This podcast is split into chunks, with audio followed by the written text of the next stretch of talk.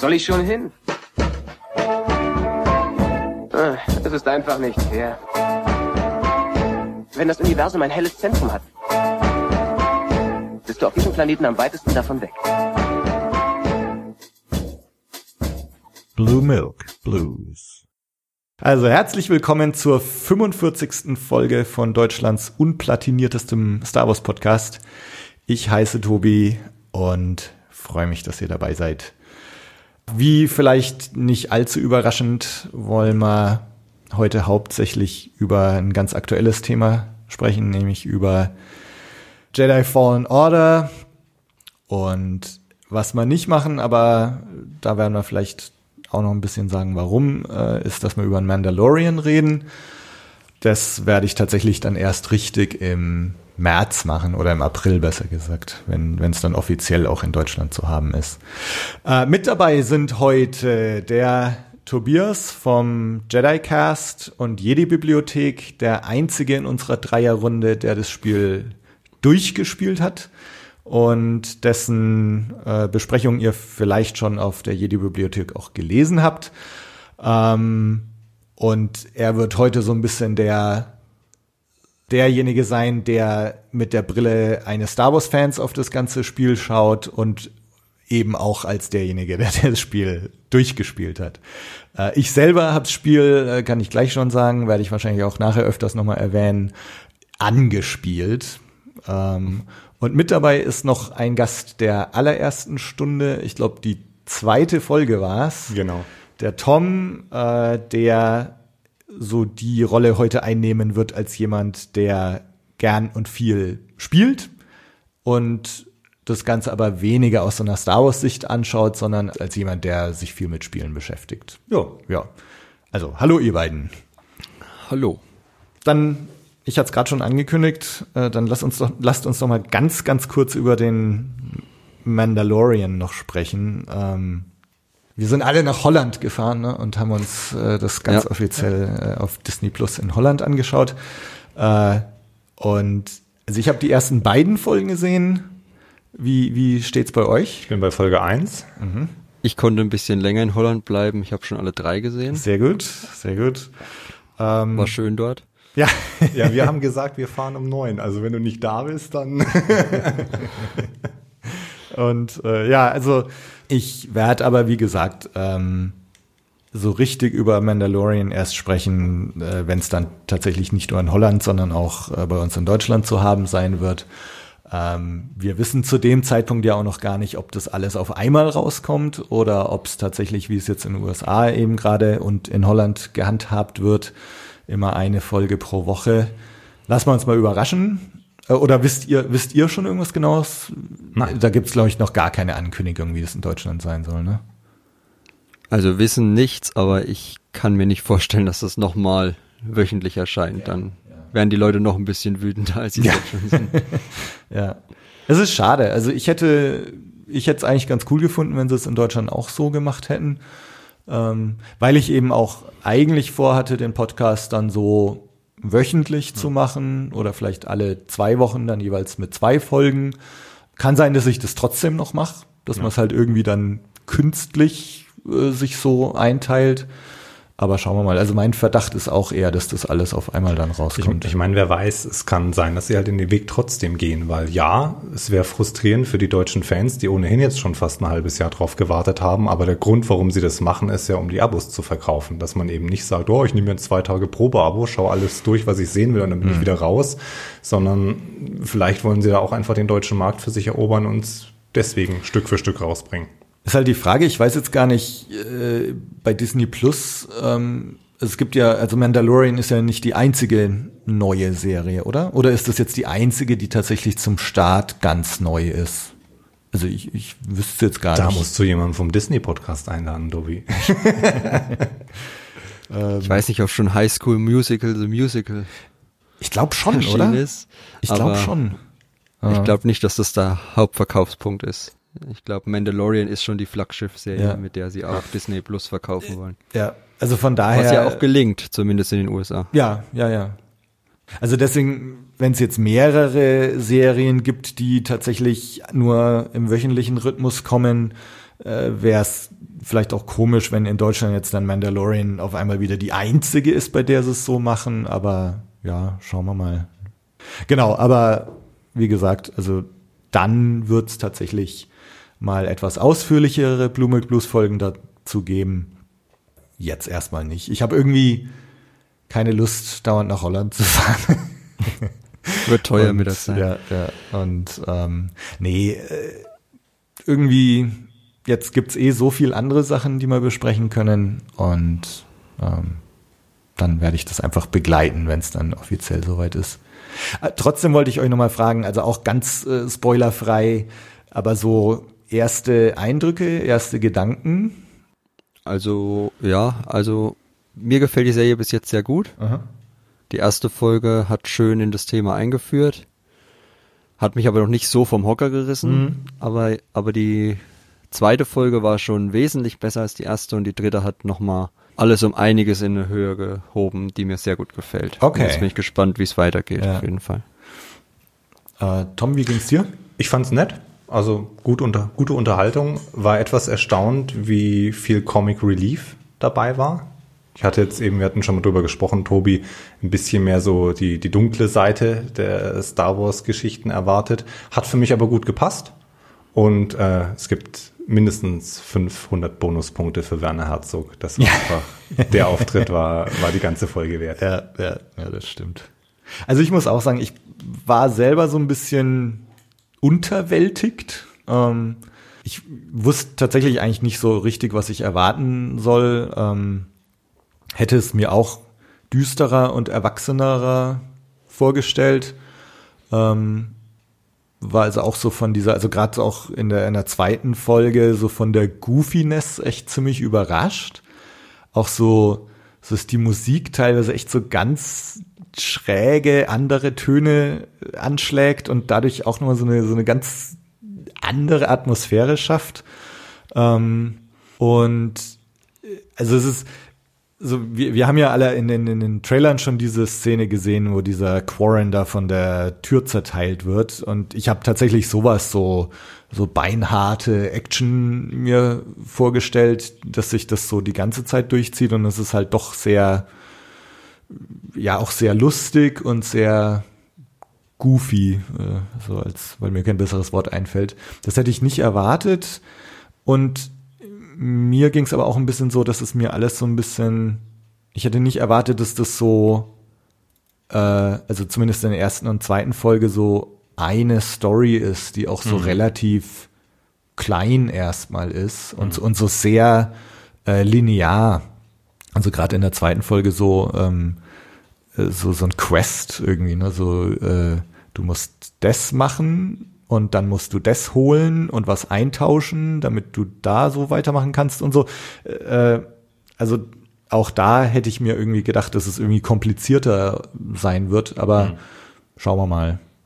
Aber zumindest, also ich bin jetzt nicht enttäuscht. Äh, Interesse halber, wie war dann das für euch als, äh, Voll, als Vollblutfans ähm, mit den Teilen der Welt, die man jetzt kennenlernt? Weil man äh, äh, sieht dann zum Beispiel in der ersten Folge die Gilde der Kopfjäger.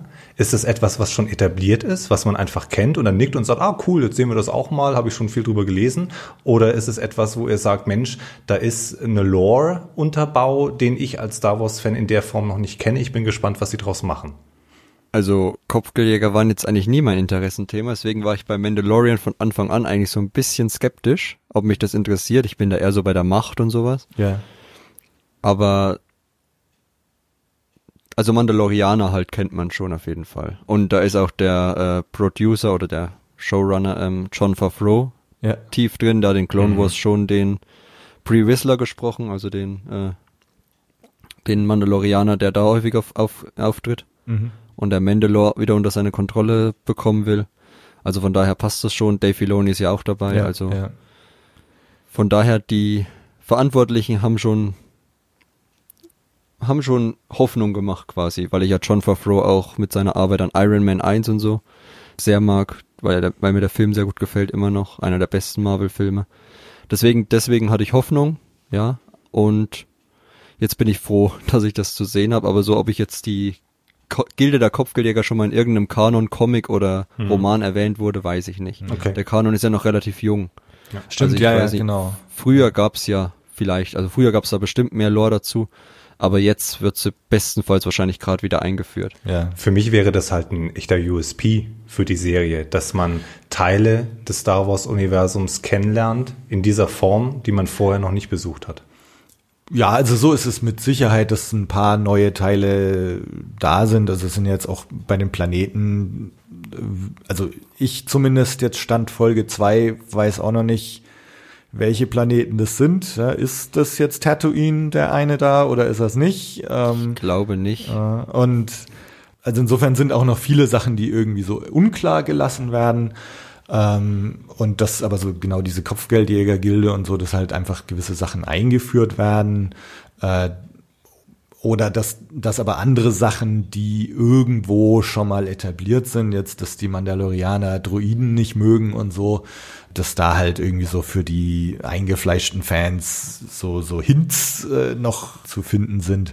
Äh, also ich glaube, es bedient so beides. Äh, es, es bietet ein paar Hinweise auf, auf bestehende Mythologie, auf bestehenden Kanon und, und macht aber halt auch neue Sachen. Ähm, aber bisher, also mir geht's eben so, dass es halt bisher auch noch relativ äh, klein gehalten ist alles Ja. so und lokal und ähm, also ich bin mal gespannt, wie sich das da so weiterentwickelt. Ja.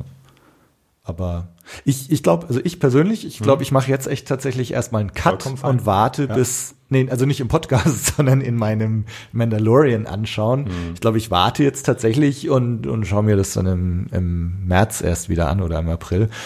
Äh, was glaube ich auch tough sein wird, weil Twitter und Co. sind ja auch voll mit ähm, Bildern, zum Beispiel von einem sehr beliebten neuen äh, Wesen, was eingeführt wird. Äh, BD also, One natürlich. ja. Und äh, ja, also ich bin gespannt. Wenn du gerade auf Reddit gehst, hast du verloren. Ja, ja, das ist also- vollkommen egal wo, das ist omnipräsent. Da hast du keine Chance dran vorbeizukommen. Gut, jetzt ist so, äh, die Hoffnung ist, dass das jetzt mit Fallen Order, dass da die Leute erstmal ein bisschen drüber reden und dann, dann gibt's ja jetzt bald Episode 9. Äh, wobei, dann ist ja Mandalorian auch schon wieder durch, ne? Bis dahin. Ich werde mich einfach ein bisschen von Twitter und Co. fernhalten, glaube ich. Mal sehen. Ist ohnehin für sich genommen vielleicht nicht die schlechteste Entscheidung manchmal. Gut, ähm, aber dann lassen wir mal den Mandalorian hinter uns und äh, gehen zu unserem eigentlichen Thema, nämlich Jedi Fallen Order.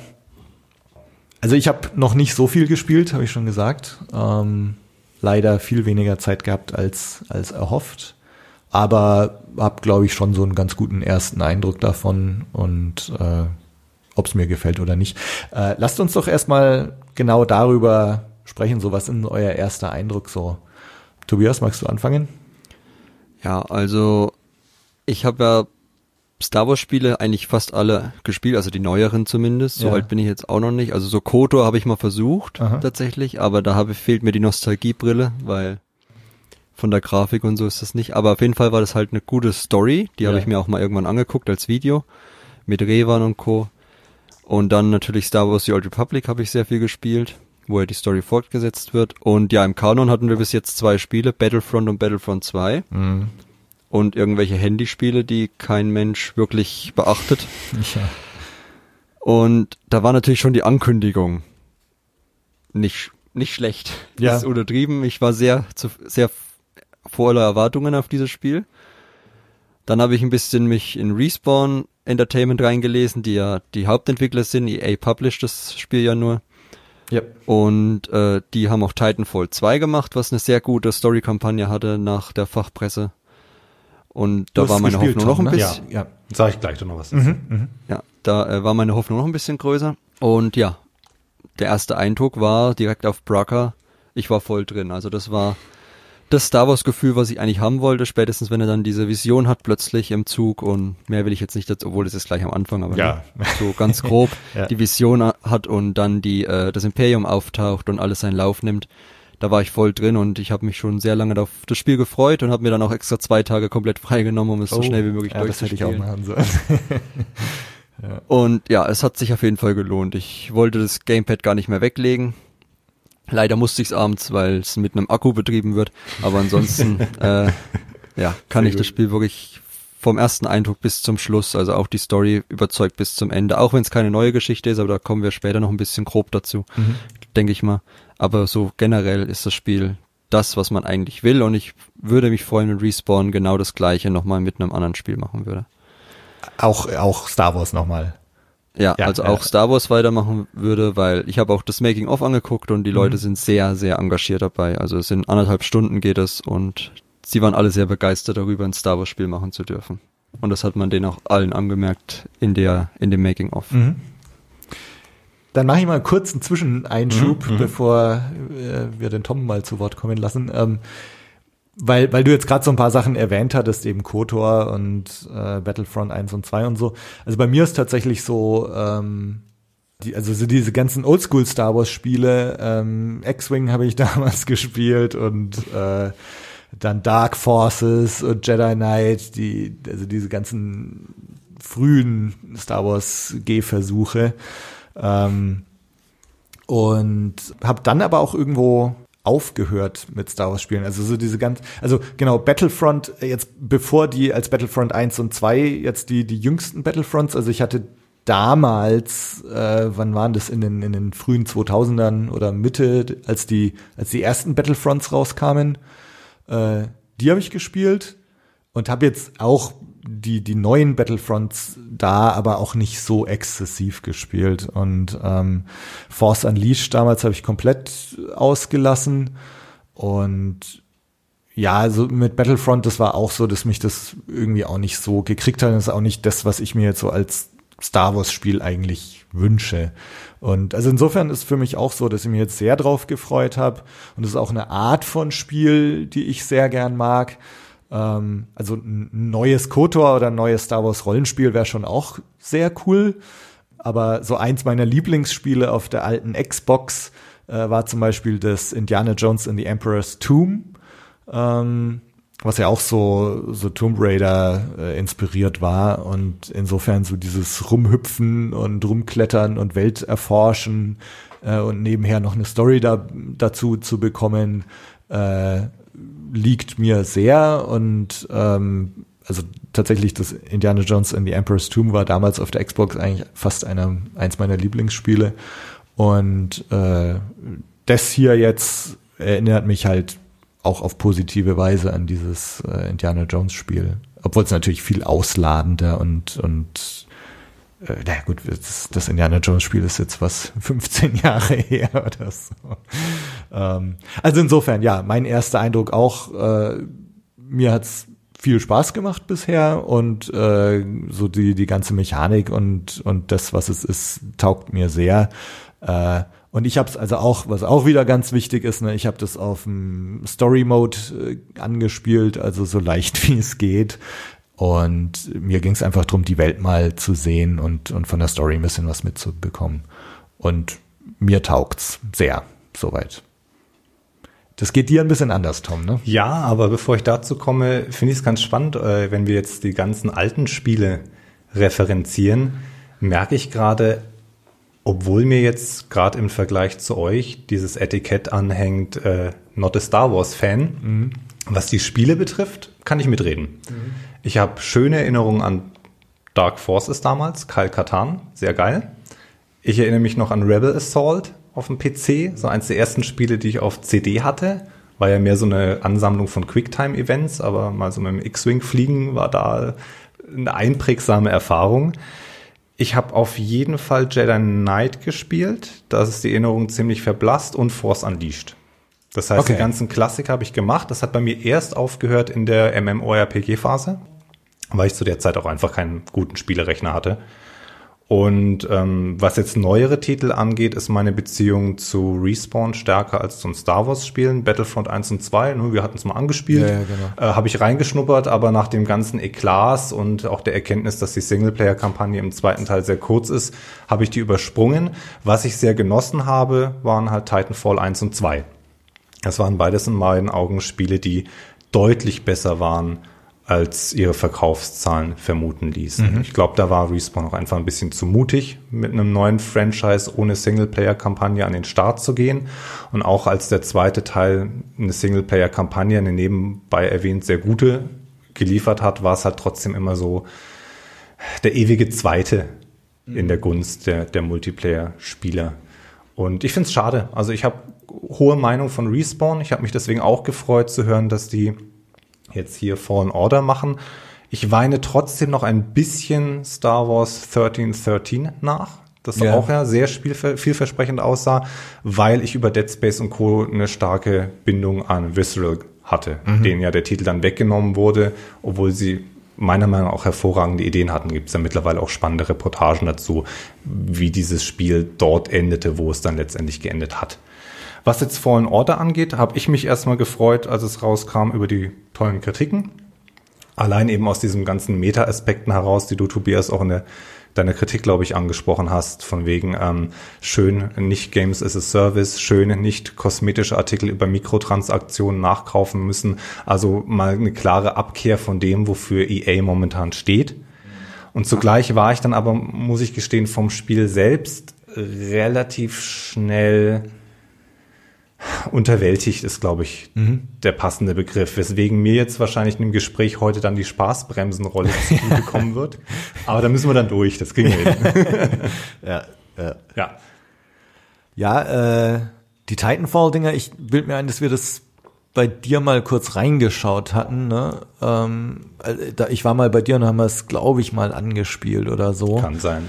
Ähm, Das brillante Wallrunning in Fallen Order ist auf jeden Fall Respawn Trademark von Titanfall. okay, okay. Was ja nicht schlecht ist, also ne, Ja, ist keine, keine ja. Kritik. Ich finde, es, es macht super Spaß. Ja. Genau, aber also mir ging es auch so, diese, ich bin jetzt in Battlefront 2 auch nie so tief eingestiegen, dass, ähm, dass ich jetzt da so viel Kontakt mit diesen Mikrotransaktionen und so weiter hatte. Ne? Aber das war ja ein riesen Das war- das war- Aufruhr, als das damals Und das ist halt das. Ding, wenn du weißt, die Singleplayer-Kampagne sind, keine Ahnung, vier bis fünf Stunden und das Spiel kostet 60 Euro, dann kaufe ich mir das nur, wenn der Multiplayer für mich mit interessant ist. Und da war eben, gab es dann diese ganzen Diskussionen, dass zum Beispiel auch mal jemand ausgerechnet hatte, wie lange man spielen müsste, um zum Beispiel einen Darth Vader-Skin freizuschalten. Das war halt einfach nur noch grotesk. Ja. Und wenn du so von, davon dann halt ein halbes Dutzend Artikel gelesen hast, dann denk- denkst du dir, okay, lassen wir es halt. Sie haben es dann zwar wohl noch in den Griff bekommen und nochmal aufgebohrt und nochmal wirklich grundsätzlich überarbeitet, was die Progression und so weiter angeht, aber da, das haben sie gegen die Wand gefahren. Anders kann man es eigentlich nicht nennen. Also meine, meine EA-Erfahrung äh, in der Hinsicht ist hauptsächlich auf dem Handy äh, Plants vs. Zombies Teil 2. Wo du aber auch äh, theoretisch ganz viel Geld reinstecken willst, wenn du da irgendwie das Ding zu Ende machen willst. Aber, äh, aber so weit bin ich bei Battlefront 2 tatsächlich nie gekommen. Ähm, Battlefront 2 war auch ein Spiel, worauf ich mich damals sehr gefreut Ja. habe, tatsächlich. Am Anfang. Also die Story war ja eigentlich gut ange Ja. angeworben. Oh, du spielst da so eine imperiale Sondereinheit, die nach, die erlebt, wie der Todesstern explodiert, der zweite, und das ist der Übergang von Imperium zu First Order. Das war auch noch in der Zeit zwischen Episode 7 und 8. Da mal ein bisschen mehr Hintergrund zu, zu bekommen, habe ich gedacht, und so, wie, wie die dann in die unbekannten Regionen fliehen und die First Order aufbauen. Ja, und dann bist du halt nach drei Missionen plötzlich Rebell und machst genau das gleiche wie in jedem anderen beliebigen Spiel. Kämpfst bei Jakku mit, hast irgendeine komische Story mit einer Aiden Versio, die plötzlich vom Hardcore-Imperialen zum besten Freund wird und, ja. und ich habe gesagt, das ist doch jetzt nicht euer Ernst. Und ja, das war dann meine Ernüchterung über die Story. Aber der Multiplayer, ja, am Anfang, das war eine Unverschämtheit eigentlich. Man wurde zwar nicht gezwungen, ja. äh, Geld auszugeben, Ja. aber es war, ja, sagen wir mal, es war darauf ausgelegt, dass ungeduldige Spieler es machen.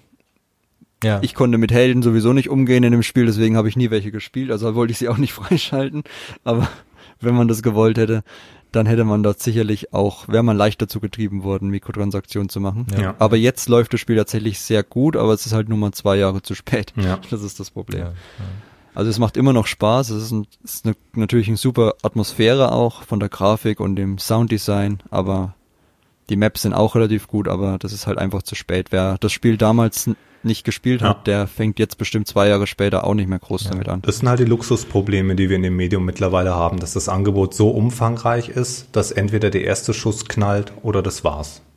In den meisten Fällen, weniger Ausnahmen jetzt mal ausgenommen. Dann bei mir, das ist jetzt wieder ganz persönliche Sache, ne? Battlefront 1 und 2, das sind so, so Dinger, die man, die schaltet man mal an und, und spielt ein paar Runden oder so und das war's dann wieder, ne? Und äh, oder ich habe also damals die die Battlefronts äh, auf der Xbox, die haben halt äh, Splitscreen zu zweit dann irgendwie gespielt äh, und es war tatsächlich eher so ein so ein Partyspaß mit Freunden irgendwie. Ähm, aber halt nicht das, was ich mir eigentlich von einem coolen Star Wars Spiel erwarte, also KOTOR oder oder Dark Forces und so, die ich halt Singleplayer äh, spiele und dann einfach da schöne Zeit mit diesem Spiel verbringen kann und ähm, also insofern ich hatte mich damals auch, das, das 1313 war ich äh, sehr gespannt. Und jetzt mit Fallen Order ist eigentlich genau auch das, was ich irgendwie haben wollte. Ähm, ja, so, sag mal, was schon auch geil wäre, wäre jetzt noch so ein Open-World-Rollenspiel, äh, Witcher 3 im Star Wars-Universum oder sowas. Also, ja, immer her damit. Aber so dieses Singleplayer-Ding, äh, also ich, ich bin sehr, sehr froh, dass sie jetzt so ein Ding da veröffentlicht haben. Ähm, ich habe jetzt noch so schöne Erinnerungen eigentlich an Dark Forces, Jedi Knight, KOTOR und so diese diese Erfahrungen selbst im Star Wars Universum irgendwie mitspielen zu können und so. Also Da habe ich mal einen Profi-Tipp für dich. Geh mal auf Google und schau mal nach Screenshots von Dark Forces. Ich habe das so eine Weile gemacht. Das ist echt fies, ne? Du siehst nur graue Klumpen, Farbe. Ich habe keine Ahnung, wie ich damals darin was erkennen konnte, aber es ging irgendwie. das ist krass, ne? So Das die. Erinnerung, also wie die Spiele in Erinnerung Ja. saugeile Grafik Ja. haben und so. Und dann mir geht's ja so mit mit den hier auch Indiana Jones and the Fate of Atlantis, ne? Das Ja, ja. Adventure. Äh, Hammergrafik. Wenn du das jetzt anschaust, oh Mann. Das ist halt mein Problem mit KOTOR, Ja, wenn ich das nachholen Ja, will. ja. Also, Das ist auch das Naja. Ding. Ich, ich glaube, man kann auch gar nicht da so zurückgehen und jetzt KOTOR Nee, nochmal spielen. Also ich, ich würde es eigentlich ganz gern machen, aber ich, ich, weiß mein, auch nicht. Es hängt ja davon ab. Ich glaube schon, dass ein gutes Spiel in, in der Hinsicht unkaputtbar ist. Wenn du dich drauf einlässt und eine gewisse Zeit damit verbringst, siehst du es irgendwann gar nicht mehr. Aber du musst halt Lust drauf haben. Und wenn die Einstiegshürde hoch ist, dann Also ich habe vor, vor zwei Jahren mal wieder Half-Life gespielt und äh, ja, also das, ich weiß nicht, da, also mir geht's dann so mit den mit den alten Grafiken, das also also ähnlich wie dir dann, Tobias, das äh, also auf Dauer kann ich das dann doch nicht. Ne? Dann dann spiele ich doch wieder irgendwas Neues. Das hat, glaube ich, auch schon seinen Grund, dass diese ganze äh, Retro-Gaming-Trend der letzten Jahre auf die 8- und 16-Bit-Ära zurückgreift, weil in den späten 90ern und so weiter, das ist halt einfach nicht gut gealtert. Das, Ja, hat, das naja. hat wenig von seinem Charme behalten über die Jahre. das ist die Übergangszeit. Ja, Ja. ja. Also Ja, ich glaube, wenn wir das, wenn wir jetzt zum Beispiel Jedi Fallen Order in zehn Jahren auspacken, wird die, wird die Diskrepanz nicht mehr so groß sein wie vor zehn Jahren. Kann gut Wenn sein. wir Ja. jetzt Kodo oder so angucken. Ja. Also Ja. die Grafik wird sicherlich noch besser, auch wenn ich, wenn das heutzutage schwer vorstellbar ist, aber so viel besser wahrscheinlich dann auch nicht mehr. Ja.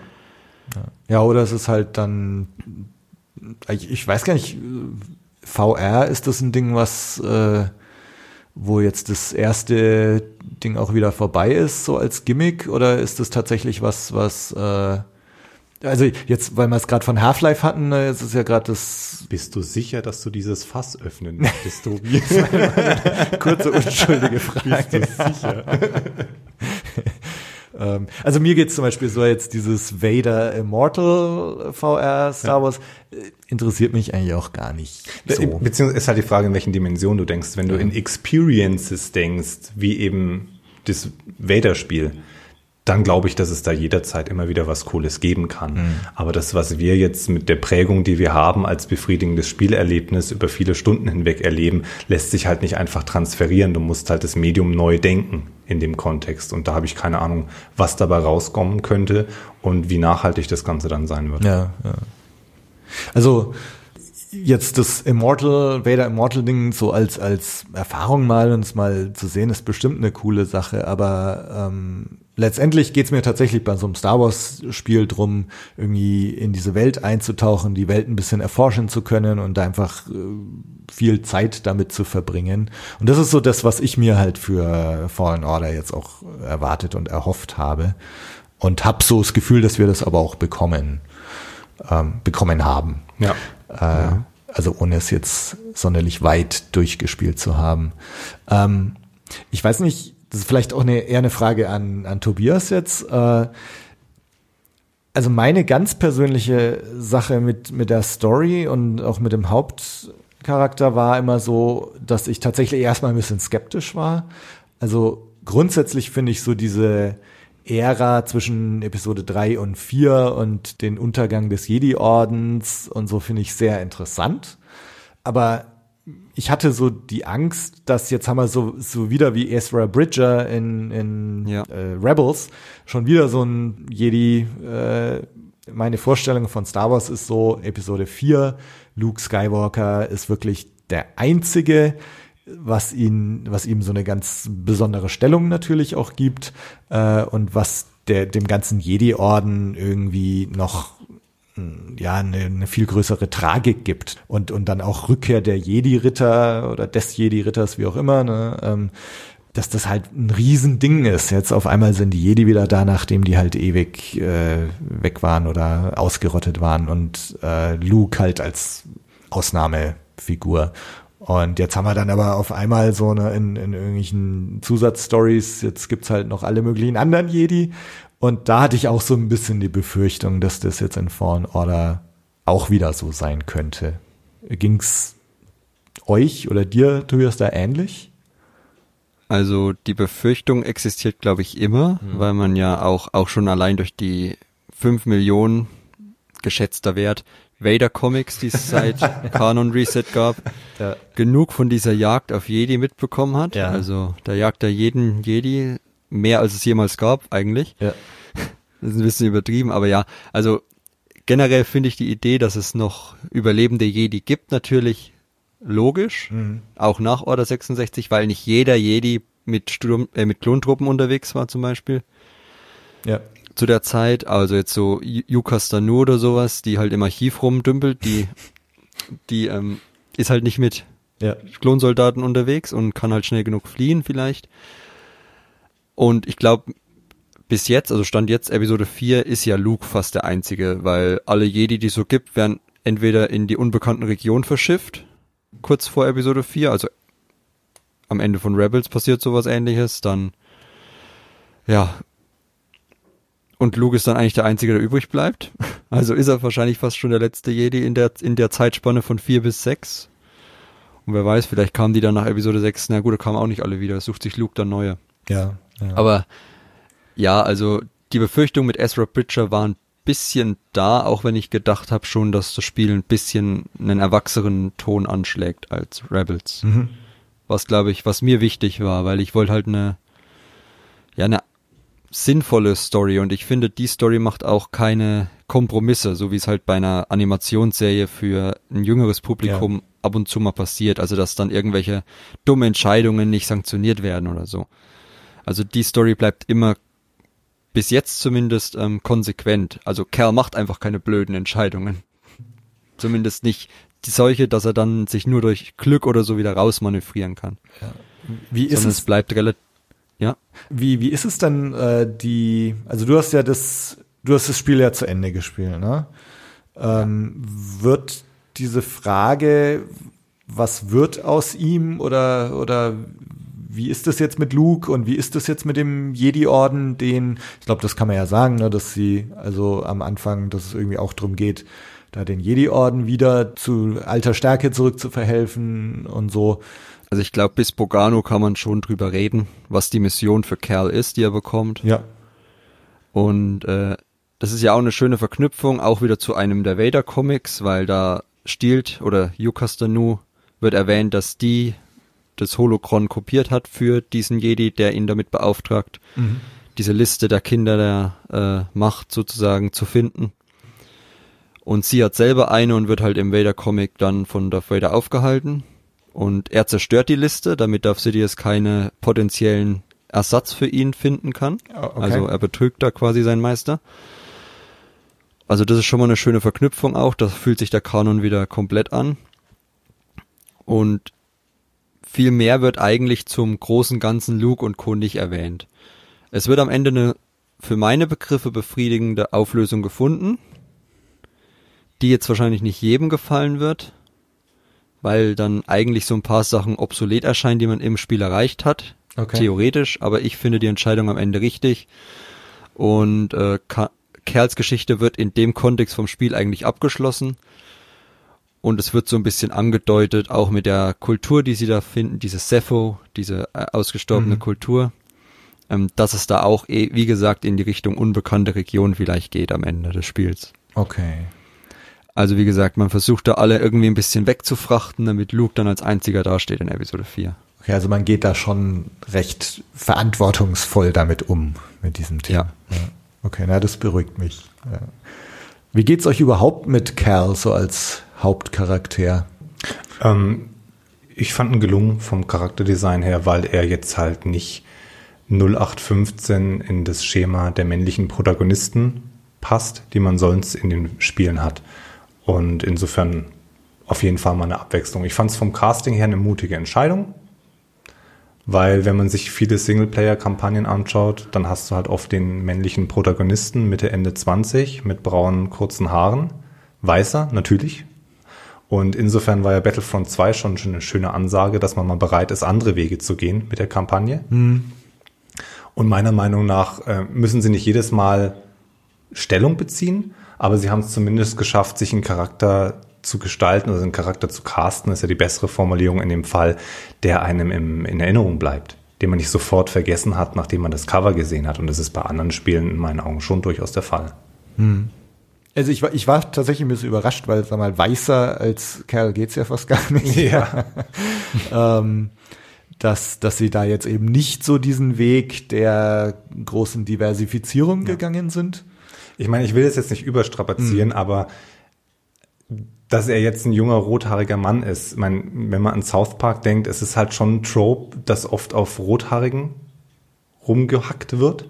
Und wenn man an Disney denkt und den, den Anspruch, den Disney hat, an die Werke, die unter seinem Schirm entstehen, dann gibt es da immer so Sachen, die fast schon Klischee geworden ist, wie zum Beispiel eben hier jetzt Roboter mit Kindchenschema für die Zuneigung oder halt einen Comic Relief wie in Mandalorian. Und es gibt aber auch dieses Inkludierende, dass man sagt, okay, jetzt gehen wir mal auch wirklich weg von dem Male White Protagonist und wenn es ein Male Protagonist ist, dann halt mit einem leichten Twist und das finde ich schön, weil so findet dann über einen ausreichend langen Zeitraum und über eine hinreichende Menge an Geschichten jeder so seine Bezugsperson. Ob Junge, ob Mädchen, ob alt, ob jung, egal welcher Couleur, finde ich schön. Finde ich eine schön, schöne Herangehensweise an so ein Universum, was so vielen Menschen so viel bedeutet. Ich war auch ganz positiv überrascht von ihm eigentlich. Also ähm, ich muss sagen, so in den ersten Bildern und äh, Trailern, so die man, die man so gesehen hat, dass er mir nicht so sympathisch war. Aber das hat sich eigentlich fast auf Anhieb gelegt ähm, in dem Spiel. Also es gibt da diese, diese eine Szene relativ am Anfang, als er so zum allerersten Mal an den Jedi-Orden erinnert wird, weil er, ich weiß es schon gar nicht, sieht er irgendwie das Jedi, äh, genau, sie, sie finden diesen Jedi-Starfighter, ne, und, und er wischt so und sieht das Symbol und schaut dann so traurig irgendwie. Und das, das war so eine Szene, da hat es bei mir irgendwie gleich Klick gemacht und ab da habe ich ihm das irgendwie alles abgenommen und ich war an seiner Story interessiert und äh, war auch an, an ihm als, äh, als Charakter interessiert, an ihm als ehemaligen Jedi interessiert Ja. und so. Also so diese ganzen Befürchtungen waren da dann eigentlich man, weg. Man kauft ihm halt auch ab, dass er ein Produkt seiner Welt ist. Da, wo die Geschichte beginnt, auf dem Abwrackplaneten, auf dem er schon eine ganze Weile sich versteckt, er, er passt in diese Welt rein, er wirkt nicht wie ein Fremdkörper. Und das finde ich unter dem Aspekt schon gut, dass eben so eine gewisse Glaubwürdigkeit schon in den ersten Minuten entsteht. Er kommt richtig maulfaul rüber, sehr, sehr in sich gekehrt. Und das muss halt zu dem Darsteller passen, der das Ganze spielt. Und es tut es dann meiner Meinung nach. Ja. Ja, also da muss man auch sagen, es ist eine gute Tendenz, dass immer mehr Videospieler auch richtige Schauspieler Ja. casten. Mhm. Also es gibt's ja nicht nur im Star Wars Universum, gibt's ja mittlerweile in jedem mit Motion Capturing. Ja. Hatte man ja auch schon, wie gesagt, bei Battlefront 2. Ja. Und ja, also auch dieses, also durch die Story hinweg geht man ja auch durch viele Höhen und Tiefen mit ihm. Ich glaube, da wo ihr beides seid, ist dieser große Punkt noch nicht erreicht, wo er da was durchmacht. Aber man merkt Nee. halt auf jeden Fall, dass er mit der, mit den Erlebnissen von Order 66 hadert. Schon allein wenn er diese kleinen Flashbacks immer hat, wo er seine Fähigkeiten wieder erkundet. Ja. Hatte er die erste auch schon auf Bogano. Ja. Da merkt man auf jeden Fall, dass er nicht so selbstsicher ist, wie er es sein sollte oder könnte oder wollen würde vielleicht. Und deswegen macht die, ist die Figur auch so sympathisch, weil sie, der Game Director hat immer gesagt, es geht darum, nicht wie Kerl ein Jedi ist, sondern wie er einer wird. Und das schlägt sich halt, und das mag ich an dem Spiel, einerseits in dem Charakter nieder, also seine komplette Geschichte, die in der Story erzählt wird. Also es geht ja eigentlich um dieses Holocron, um die Sepho und um den Weg von Kerl. Also es sind diese drei Säulen, die immer ineinander fließen. Mhm. Und der Weg von Kerl ist eigentlich mein Favorit des Spiels, weil eigentlich, weil ich es mir so vorstelle, wie ein Jedi nach Order 66, alles, was er je gekannt hat, die Klone, die drei Jahre lang seine besten Freunde waren, sind plötzlich die Verräter und er überlebt und muss damit umgehen. So stelle ich mir das eigentlich vor, wie dann Jedi mit dem ganzen, mit den ganzen Erfahrungen umgeht. Und auch spielmechanisch kommt es ja durch mit diesem Become, äh, Becoming a Jedi, also wie ein Jedi wird indem er halt immer wieder nach und nach seine Fähigkeiten zurückerlangt und wiederfindet Mhm. und dann auch sozusagen sein, sein Weg zum Jedi vollendet innerhalb der Story. Und das hat mir eigentlich sehr gut gefallen, wie das beides verschmilzt. Also die Spielmechanik und auch die Story passen da gut zusammen. Wird er denn so gegen Ende des Spieles, ist er dann irgendwie overpowered oder hält sich das in Grenzen? Das hält sich meiner Meinung nach in Grenzen. Es gibt dann so eine oder zwei bestimmte Angriffe, die relativ stark sind, die brauchen aber auch ein bisschen mehr Macht, also von seiner Machtleiste unten. Also ich sag mal so, wenn man am Ende des Spiels ist, ist es nicht mehr schwer, das auf die Großmeister zu spielen. Also nicht, nicht unmöglich. Es gibt aber halt am Ende des Spiels auch keine großen Bosse mehr. Die schwersten, die du da noch findest, sind diese Auslöschungstruppler. Okay. Ich habe das Spiel nochmal angefangen auf Großmeister. Das ist dann, während du deine Fähigkeiten langsam zusammensammelst, schon relativ schwer. Aha. Dann beginnst du auch erstmal wirklich deine ganzen Fähigkeiten zu benutzen. Das heißt, wenn man wirklich die Lust und die Zeit hat, würde ich es sogar empfehlen, dass man da mal versucht, auf Großmeister zu spielen, weil das dann alle Fähigkeiten, die man hat, abverlangt. Also beispielsweise habe ich im normalen Durchgang eigentlich immer nur meine Gegner so ein bisschen verlangsamt. Das ist ja die Standardfähigkeit, die er von Anfang an hat. Ja. Aber so die anderen Machtfähigkeiten habe ich im Kampf eigentlich viel zu selten eingesetzt. Aber irgendwann, wenn du dann auf Großmeister spielst, kommst du im Kampf nicht mehr weiter, wenn du nur noch diese eine Fähigkeit benutzt. Und das merkt man halt nur in dem Schwierigkeitsgrad. Aber ansonsten, wie gesagt, am Ende hat er so ein paar Angriffe, die schon relativ stark sind. Aber das Spiel ist ja so ausgelegt, dass wenn die Story vorbei ist, das Spiel quasi vorbei ist. Du kannst dann noch ein bisschen rumlaufen, die letzten Cosmetics in den Kisten sammeln, aber das ist jetzt alles nicht spielrelevantes. Das heißt, ja, am Ende ist er schon ziemlich stark, aber das macht auch Sinn und ja, danach ist das Spiel so oder so vorbei. Es gibt ja kein New Game Plus oder so, das heißt, Ja. die, die Gegner, die du triffst, sind so ausgelegt für den Punkt, den er gerade in der Story hat. Das heißt, am gegen Ende gibt es einen etwas stärkeren Gegner mal, kurz vorm Finale. Der ist schon knackig, auch wenn man schon alle Fähigkeiten hat. Also es wird nicht leichter. Die, die Bossgegner passen sich da an. Die sind am Anfang relativ einfach und werden dann immer schwerer. Außer Octobocto natürlich. Aber das ist ein anderes Kaliber. Also ich, ich habe auch gelesen, nicht die Eigenerfahrung gemacht, äh, dass es tatsächlich ähm, so Story Mode versus Großmeister-Modus äh, zwei sehr verschiedene Spiele sind. Äh, dazu kann ich jetzt nichts sagen, weil ich, weil ich tatsächlich, wie gesagt, einfach nur den Anfängermodus durchspiel, gespielt oder gespielt habe, soweit. Ne? Ähm, jetzt, es, es gab ja da so Sachen ne, hier, also wir bekommen jetzt hier so Dark Souls-mäßige ähm, Game-Mechaniken und so. Das ist jetzt was, wo du, Tom, glaube ich, auch äh, gespannt warst, ne? Wie, Ja, wie also- das jetzt hier so ist und, und für dich aber auch wieder ein Kritikpunkt äh, jetzt geworden ist. Das ist ja richtig einer meiner, meiner Kernpunkte, mit denen ich zahne, ist halt der Umstand, dass es ist sehr deutlich, von welchen Spielen Fallen Order seine Inspiration bezieht. Mhm. Und es mischt da auf eine Weise, wo es schon lobenswert ist, dass es überhaupt funktioniert, verschiedenste Vorbilder, Mechaniken ineinander. God of War wurde oft zitiert, die neuen Tomb Raider Spiele wurden zitiert, die ganzen Soulspawn Titel oder Metroidvania Titel sind da zur Sprache gekommen. Und dann dann muss man halt schauen, funktioniert das für mich? Also für mich ist das so, wenn jemand noch nie ein Soulspawn-Spiel wie Dark Souls oder Bloodborne oder Neo gespielt hat, dann ist Fallen Order klasse, um reinzukommen in diese Art des Spielens, in diese Art mit ja, Kampfmechaniken einzusetzen, so mehr parieren, Gegnermuster, also Angriffsmuster lernen und darauf reagieren lernen, das ist schon da. Aber in der Umsetzung fehlt mir dann die Finesse die diese Vorbilder an den Tag legen. Das heißt, From Software, die halt seit zehn Jahren nichts anderes machen, deren Spiele erreichen mittlerweile eine Präzision und auch ein, ein Spielgefühl. Da fehlt mir schon fast der Vokabular für. Mhm. Du, wo, wo du, du fühlst die Schläge anders und du bewegst dich auch anders in diesen Spielen auf eine Weise, die ich halt hier vermisst habe. Es war für mich dann weichgespült bis an den Punkt, wo meiner Meinung nach die Qualität auf der Strecke blieb. Mhm. Es ist, es, wie gesagt, ist die Frage, für, für wen machst du so ein Spiel?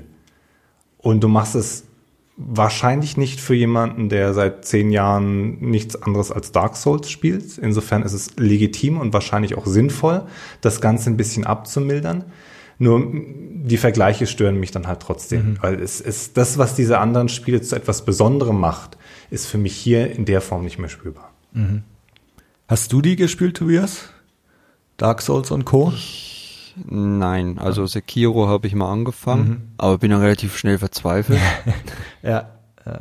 Also ich, ich glaube deswegen, also für mich, ich bin wieder ganz froh, dass es so ist, wie es ja, ist, klar, ne? weil, klar. weil ich als nicht viel Spieler ähm, mir wäre das, glaube ich, auch zu schwer, zu frustrierend. Und ich habe dann größeres Interesse dran, äh, die Welt äh, zu erforschen und ein bisschen rumzuspringen und die Story mitzubekommen.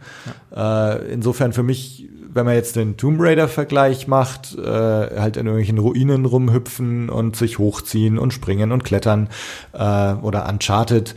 Ähm, das so so mit dem Teil bin ich zufrieden und das ist ja. das irgendwie was ich will und dann die herausfordernden Kämpfe oder so also ich meine ich möchte jetzt nicht jeden Gegner wie Butter zerteilen können aber so so dieses Dark Souls äh, dann irgendwie 25 mal sterben und mhm. auf, auf Bewegungen des Gegners achten und so da ist mir dann doch lieber wenn ich dreimal mit meinem Lichtschwert hinhaue und, und gut ist. Ja. Ich denke, was man sich halt klar sein muss, und da hat Fallen Order schon, ich denke, da, da hat Respawn richtig entschieden, für welche Zielgruppe mache ich so ein Spiel. Und es gibt ja mehr als eine in dem Medium. Das heißt, es ist in meinen Augen die richtige Entscheidung zu sagen, ich möchte oder wir möchten eine spannende Geschichte im Star Wars Universum erzählen für ein möglichst breites Publikum, das sich von einem Videospiel im weitesten Sinne der Definition auch ein bisschen eine Power Fantasy wünscht, wie man so sagt. Ich wüsste jetzt kein deutsches Pendant für den Begriff.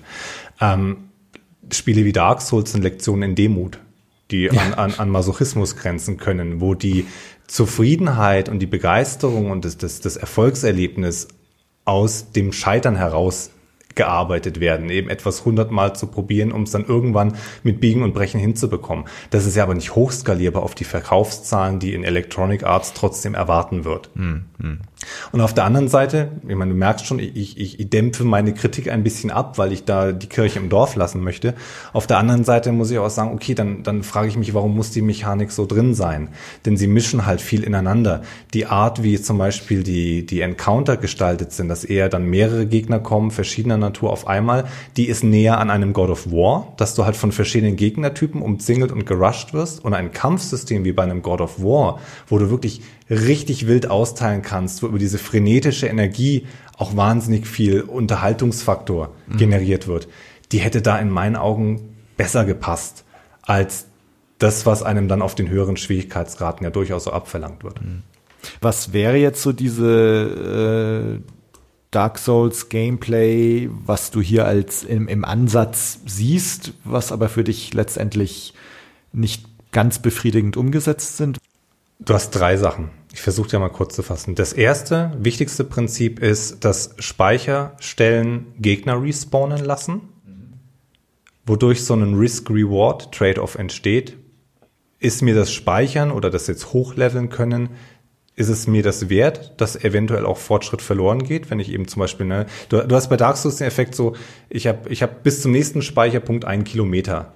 Ab 500 Metern ist mal, sind meine Energiereserven alle. Laufe ich jetzt zurück, um zu speichern, habe ich zwar meine XP gerettet, aber alle Gegner tauchen wieder auf. Der Fortschritt, den ich in der Spielwelt gemacht habe, ist verloren. Ja. Oder gehe ich die nächsten 500 Meter auch noch, riskiere aber, dass ich, je weiter ich komme, desto schwieriger wird es, falls ich sterben sollte, das, was ich verliere, wiederzubekommen. Mhm. Und das ist schon übernommen, das ist da. Leicht abgemildert dadurch, dass man speichern kann, ohne dass Gegner respawnen. Ja. Dann hast du dieses äh, Level-Design-Aspekt, dass ähm, nicht die Level nicht streng linear sind, sondern durch Shortcuts, durch Abkürzungen immer wieder interessante Spiralen oder Kreiseffekte entstehen, dass du, keine Ahnung, eine halbe Stunde spielst, dann eine Tür aufmachst und plötzlich merkst, ach Mensch, da ist ja der Speicherplatz, wo ich vor einer halben Stunde war. Mhm. Was einfach eine interessantere Art ist, eine Welt zu erkunden. Auch das ist ein Fallen Order zu finden. Und das dritte und letzte, und da scheitert es halt bei mir, ist, wie diese Spiele über Animationssequenzen und Hitboxen und, und, und ganz viel kleine Mechanik unter der Haube ein ganz einzigartiges Spielgefühl schaffen, weil bei einem Dark Souls oder Soulspawn kann dich jeder einzelne Gegner, egal wie klein und unwichtig er ist, in die Scheiße reiten. Wenn du einen Moment nicht aufpasst, wenn du anfängst, schlampig zu werden, wird das Spiel dich dafür bestrafen. Und das macht Fallen Order natürlich nicht. Fallen Order möchte dir das Erfolgserlebnis geben, dass du dich durch vieles einfach durchhacken kannst oder beispielsweise, um jetzt mal wieder auch zu Star Wars zu kommen, ein Standard-Sturmtruppler, der mit dem Blaster auf dich schießt, über die Deflecting-Mechanik mit einem Treffer halt einfach weg ist. Und da geht's ganz viel um Balancing, und da geht es ganz viel um Mechanik und wie fühlt es sich an, diese Figur zu steuern und mit dieser Figur zu kämpfen. Ja, also da, da geht's mir jetzt wieder so. Ne, also ich muss auch sagen, die, die paar Male, die ich jetzt gespielt habe, dass ich auch echt scheiße bin. Also ich, ich weich nicht aus, sondern drück die falsche Taste und hüpf. Äh, und äh, also es ist alles, im Moment bin ich noch in so einer Phase, wo es alles etwas unkoordiniert ist und, und ich ganz froh bin, dass mir das nicht so viel abverlangt mhm. und mich dann aber freue, so, boah, krass, hier ist der, jetzt habe ich den, den äh, Sternzerstörer hier, äh, den abgestürzten, wo ich reingehen kann und so. Und äh, also ich freue mich dann eher an solchen Dingen äh, oder oder schöne Momente, wo die Musik irgendwie ein gewisses Star Wars Feeling vermittelt und, und so weiter. Da bist du aber schon bei dem Kernpunkt. Mhm. Ähm, Star Wars Fallen Order hat vier Schwierigkeitsstufen, mit denen du das Erlebnis ein bisschen auf deine auf deine Erwartungen und deine Wünsche zurechtschneidern kannst. Und ich habe es auf dem auf Hard gespielt, auf den dritten von vier und auf dem, auf normal, glaube ich, kann man das nennen, der, der zweithöchste. Und es sind signifikant unterschiedliche Spielerfahrungen, mhm. je nachdem, wie tief du dich eben mit diesem Kampfsystem beschäftigen möchtest. Während halt ein klassisches Soulsborne, Dark Souls Spiel einfach keinen Schwierigkeitsgrad hat. Punkt. Take ja. it or leave it, ja. ja. Ist es zu stark, bist du zu schwach, so nach dem Motto. Ja. Und das ist aber eine Designphilosophie. Und das ist immer das alte Dilemma, was du auch in anderen Medien hast. Kann ich aus einem, aus einem, aus einer Rezeptur einen Bestandteil ausgliedern und übernehmen und es funktioniert weiter oder klappt es eben nicht?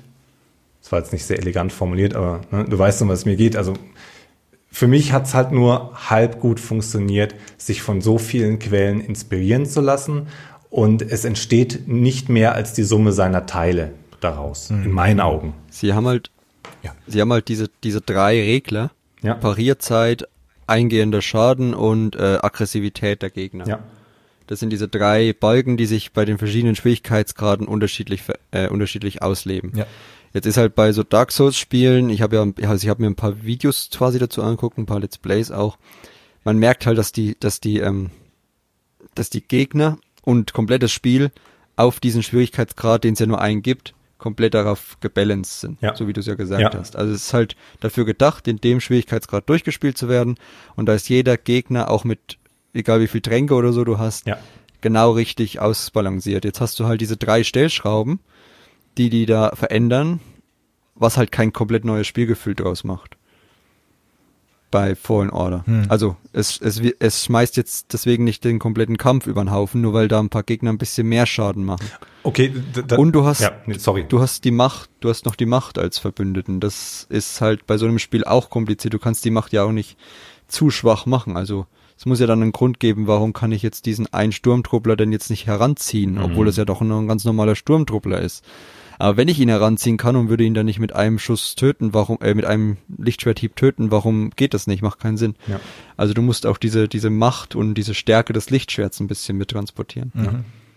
Das, und das gelingt meiner Meinung nach und es ich glaube nicht, dass es ein Sekiro sein will nein, und darf. Vor nein, allem. auf gar keinen Punkt, Fall. Also. Das, da, darum ging es mir auch, ja, ja. Und ja. Äh, was ich mit unterschiedlicher Spielerfahrung meinte, bezog sich eher darauf, ich habe auf hart angefangen, weil ich eben mhm. diese so viel gelesen hatte, dass es in Richtung Dark Souls geht und ich wollte die Herausforderung, mich mit dem mit der Spielmechanik wirklich auseinandersetzen zu müssen und mit den Skills und mit dem Blocken und so weiter und so fort.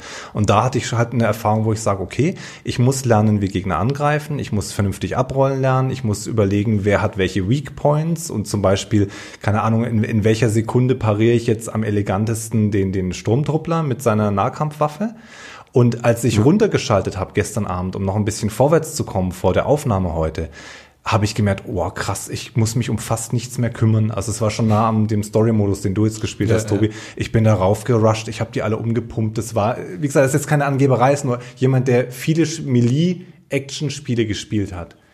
Der wird dann weniger gefordert. Du musst dich weniger mit den, mit den speziell mit den Eigenheiten des Spiels beschäftigen und durch die kleinen Minibosse, also alles mit Energiebalken plus Name drüber, läufst du dann halt, wenn, wenn du ein bisschen Übung hast, im ersten Anlauf durch.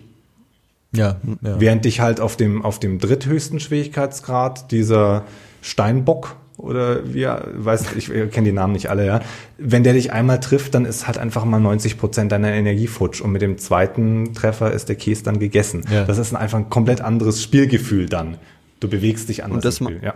Genau, das Spielgefühl ändert sich. Ich habe ja, wie gesagt, ich habe es auf Jedi Ritter, also auf mhm. normal quasi, also nicht Story, sondern normal durchgespielt komplett, mhm. die äh, 20 Stunden und habe dann nochmal neu angefangen auf Großmeister, also den höchsten Schwierigkeitsgrad, um einfach mal zu gucken, wie sich das ändert. Mhm. Das Spielgefühl ändert sich. Das Problem ist, dass die Gegner, wie jetzt zum Beispiel der Steinbock, du erkennst in Teilen zu schlecht, wann du richtig parieren kannst.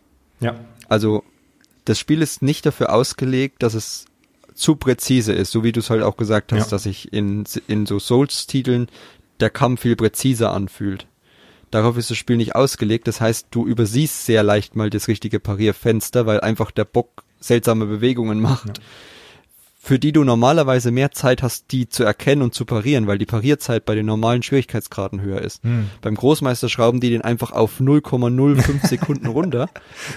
Weswegen du durch die Bewegungen, die er macht, weil er bewegt sich halt wie ein Tier, nicht, wei nicht ja. weißt, wann er denn jetzt wirklich zusteckt oder sich einfach nur elegant im, äh, auf dem Felsen rumbewegt. Absolute ja. Zustimmung. Das hat ja. mich halt so, das meine ich, also das ist so ein bisschen, die Balance fehlt halt eben auf dem höchsten Schwierigkeitsgrad. Es ist schwerer und es macht auch viel, es ist ein ganz anderes Spielgefühl, aber man merkt halt, dass das Spiel nicht darauf ausgelegt ist, diese höchste ah. Schwierigkeit auch komplett perfekt ja. äh, zu, mhm, zu transportieren. Mhm, das war übrigens auch, ich finde es äh, 100% Zustimmung, kann ich total nachvollziehen. Auch ein, ein Punkt, den ich äh, nachvollziehen konnte, den, den der Jim Sterling zum Beispiel in seiner Kritik gesagt hat, dass es richtig viel Spaß macht, gegen das Imperium zu kämpfen, gegen die verschiedenen Klassen von Sturmtruppler, weil die sich eben auch gut lesen lassen von ihren Bewegungen her. Und das ja. Kämpfen gegen die ganzen Tiere und Critter und Insekten, ja, das, das macht man halt auch. Aber das ist also. Ja, also Tiere sind schwer zu aha, lesen. genau deswegen Spiel, halt, ja. ja. Ansonsten so gibt's noch Sachen zum Gameplay, die ihr gut fandet oder nicht so gelungen fandet? Also das Plattforming, also der Plattforming-Aspekt quasi.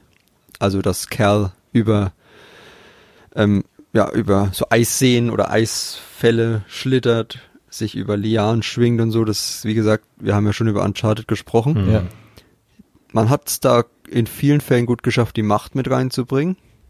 Also so jetzt mal die Windmühlen im richtigen Moment anhalten. Ja. Äh, so, so, ein, so ein Fräsbohrer des Imperiums mal im richtigen Moment anhalten.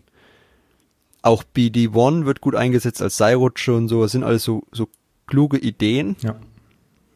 Könnte in manchen Dings ein bisschen mehr sein, aber ich finde, das Klettern und das ganze Springen und so hält sich angenehm die Waage mit dem normalen Rumlaufen und Kämpfen. Also es ist jetzt nicht, dass ich sage, oh, ich habe jetzt keinen Bock mehr zu, zu springen, zu klettern oder, oder zu, zu schlittern irgendwo und es ist auch kein Moment, wo ich sage, oh, der Kampf, das ist mir jetzt ein bisschen zu viel kämpfen, ich möchte mal wieder irgendwo Seil rutschen. Also es hält sich schön Ja. in Grenzen und vor allem hat man halt auch diesen, wie gesagt, die Macht dazu noch, was so ein bisschen einen anderen Kniff reinbringt, als bei Uncharted oder so möglich wäre. Hm. Und man kann auch schöne Angriffe aus der Luft zum Beispiel machen. Das heißt, manchmal sucht man sogar die höhere Position, um einfach mal auf den Gegner drauf zu springen. Was ein Spiel halt auch nochmal so ein bisschen äh, vereinfacht in Teilen sogar. Also bei so einem stärkeren Bossgegner bin ich dann schon ab und zu einfach mal hochgeklettert, auf ihn drauf, wieder hochgeklettert, auf ihn drauf. Aha. Das, also man kann das Spiel auch sehr leicht äh, austricksen, aber es macht halt auch dadurch ein bisschen mehr Spaß.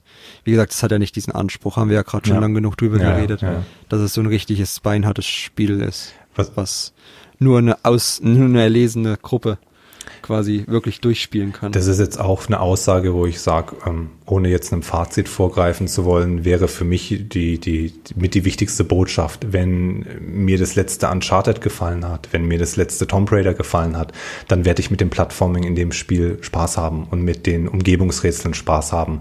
Und wenn ich, und dazu zähle ich mich halt ein bisschen, deswegen ist der Fehler auch bei mir und nicht nur beim Spiel, ähm, dieser Spiele ein bisschen müde geworden bin über die letzten Jahre, weil es halt echt auch einfach viele gab dann kommt jetzt natürlich kein totaler Gamechanger in die Gleichung rein. Das heißt, ich stimme total zu, dass die Anbindung dieser Mechaniken an das Star Wars-Universum und die prägenden Elemente von Star Wars, der ist hervorragend gelungen. Da gibt es überhaupt keine Diskussion.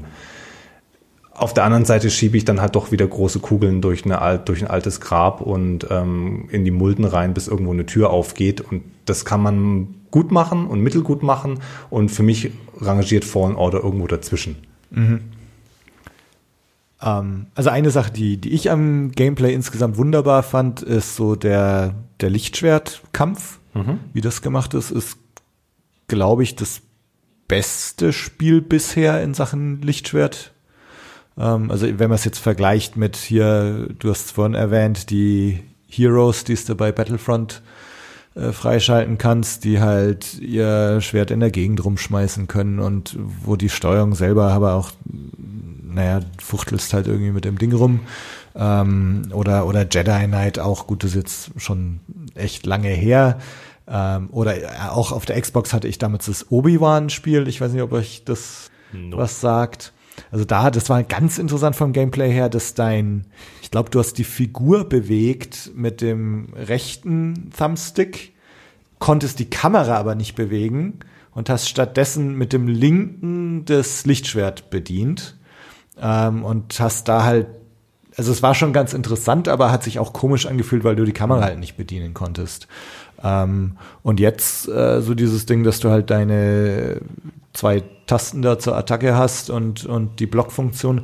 Also ich finde es super gelöst und in einem Spiel, wie gesagt, glaube ich, bisher so das, das beste Lichtschwertgefühl. Ja. Ja, würde ich auch sagen. Also wenn ich jetzt so an Force Unleashed und so denke, das ähm, ja, rangiert da schon sehr weit unten. Also und auch so natürlich Kotor und so, das war ja kein Kampfgefühl. Also Ja. das ist ja dieses rundenbasierte System eher. Also vom Kampfsystem mit dem Lichtschwert ist das auf jeden Fall das Beste. Ja. Deswegen, das war ja auch so ein bisschen das Fazit meiner Rezension, dass es halt wirklich eine sehr gute Story mit einem eigentlich perfekten Lichtschwertgefühl verbindet, also dem besten Lichtschwertgefühl bisher. Was das Spiel halt so besonders und gut macht im aktuell. Erstmal ist es Kanon, das heißt es ist sowieso im Kanon sowieso das beste Star Wars Spiel, das ist auch nicht schwer.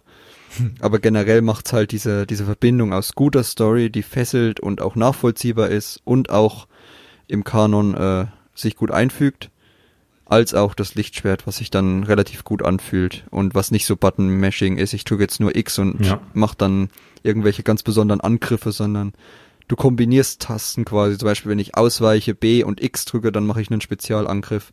Wenn ich X gedrückt halte, dann ändere ich mein, mein äh, Kampfmanöver. Wenn ich Y drücke, habe ich halt einen, äh, einen stärkeren Angriff. Wenn ich Y doppelt drücke, kombiniere ich den schwereren Angriff, hab, bin halt länger ungeschützt. Und das sind halt so ein paar taktische Sachen, die dann bei manchen Gegnern schon ganz schön fatal ausgehen können, wenn man da nicht drauf achtet. Also wenn ich jetzt zweimal hintereinander Y bei so einem äh, Okto, diese, diese dreiaugigen Frösche auf Bogano da drücke, dann bin ich sehr schnell nicht mehr am Leben. Wohingegen bei anderen Gegnern das halt relativ leicht ist. Und ja, später sind dann die einfachen Gegner, gerade so die Sturmtruppen, relativ leicht zu besiegen, gerade wenn man dann diese Fähigkeit hat, die Gegner zu sich heranzuziehen. Mhm. Aber habe ich mich schon dabei erwischt, dass ich mal so eine Fünfergruppe jeden einzelnen zu mir herangezogen habe und dann einmal X und weg ist er. Ja. Also wie gesagt, nach, ähm, zum Ende hin wird es schon einfacher. Das heißt, du hast es auf der Xbox gespielt? Oder? Ne, auf dem PC, so. aber mit Xbox Controller. Okay, alles klar. Alles klar. Das wäre auch noch ein. Also es wird ja auch empfohlen am Anfang sogar, dass man es mit Controller spielen soll. Weil die Steuerung dafür optimiert ist. Ja. Also Deswegen. das wäre auch ein Thema, was mir noch am Herzen liegt für, für Fallen Order. Ähm, dieser Abgleich zwischen PC und Konsole.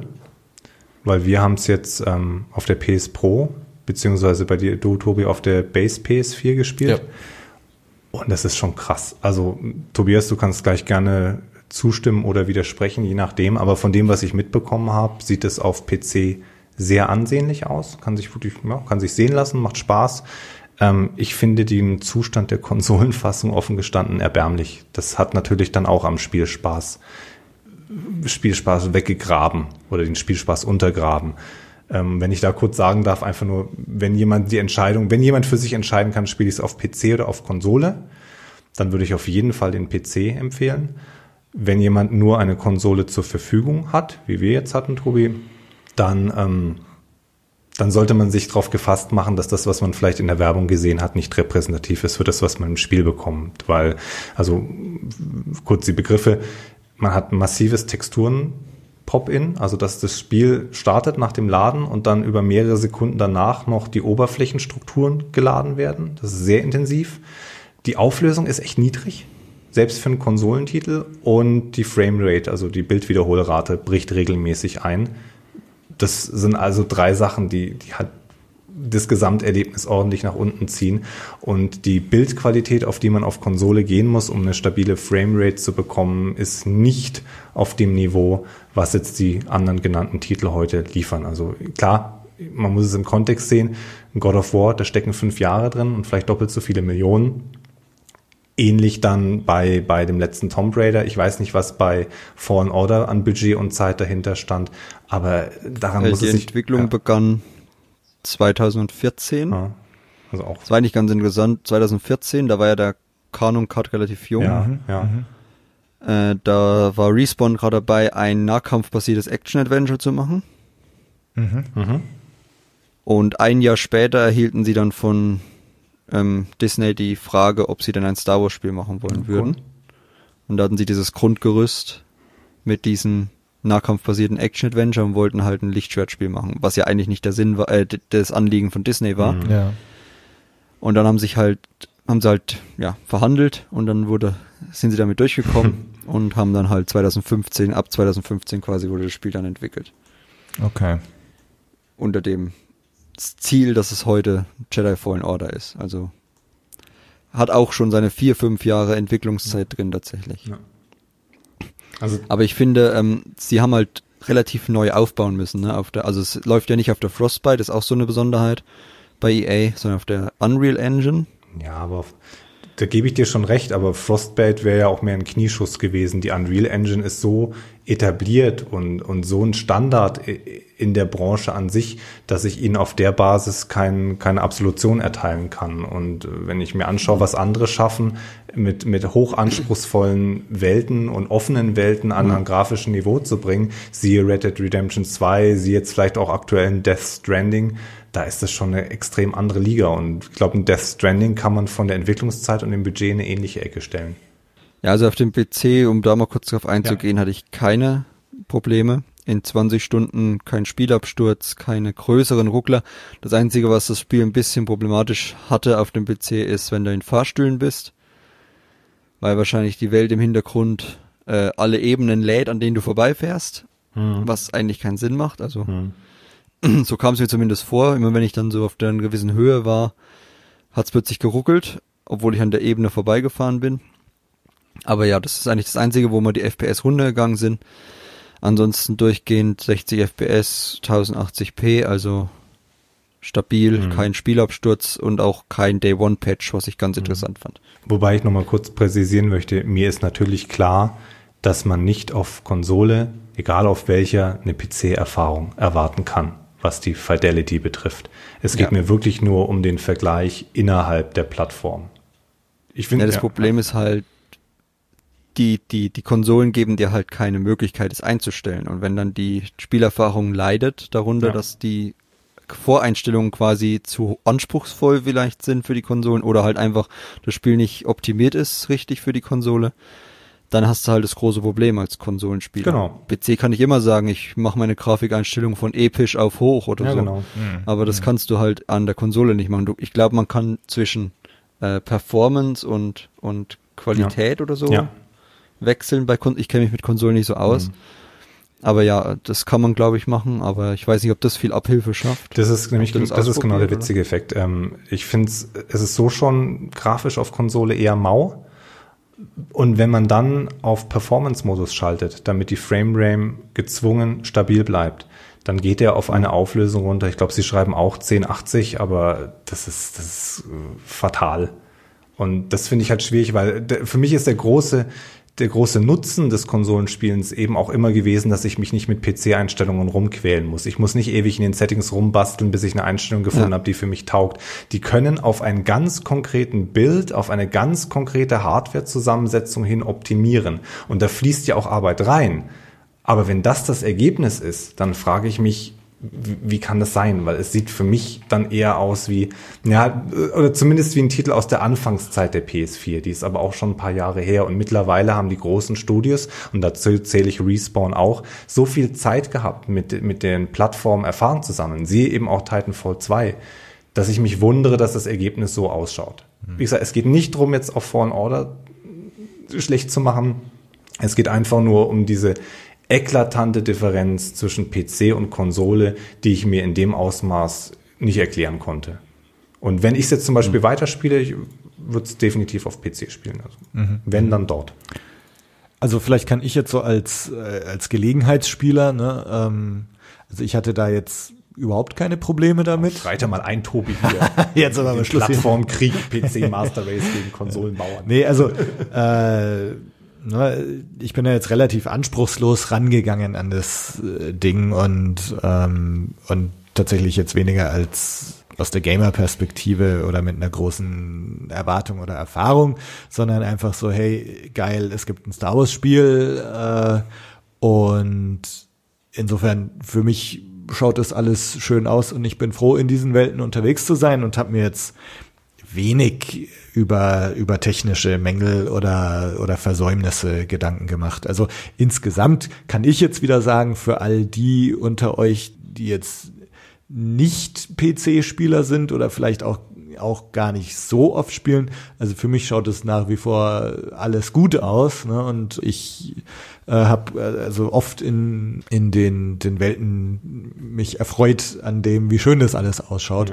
Ja. Äh, wobei das jetzt auch nochmal ein anderes Thema ist. Ne? Das ja, schließt klar, sich klar. ja jetzt auch nicht gegenseitig aus. Aber genau, also insofern so von wegen eklatante Mängel oder so, ja, mir als Laien, sage ich jetzt mal, ist das nicht aufgefallen. Spielt ihr das Spiel alle auf Englisch oder auf Deutsch? Äh, also ich habe es jetzt auf Englisch gespielt. Okay, weil ich habe es auf Deutsch gespielt. Aha. Und ich wollte nur kurz ansprechen, dass die deutsche Synchro tatsächlich sehr gut ist. Okay.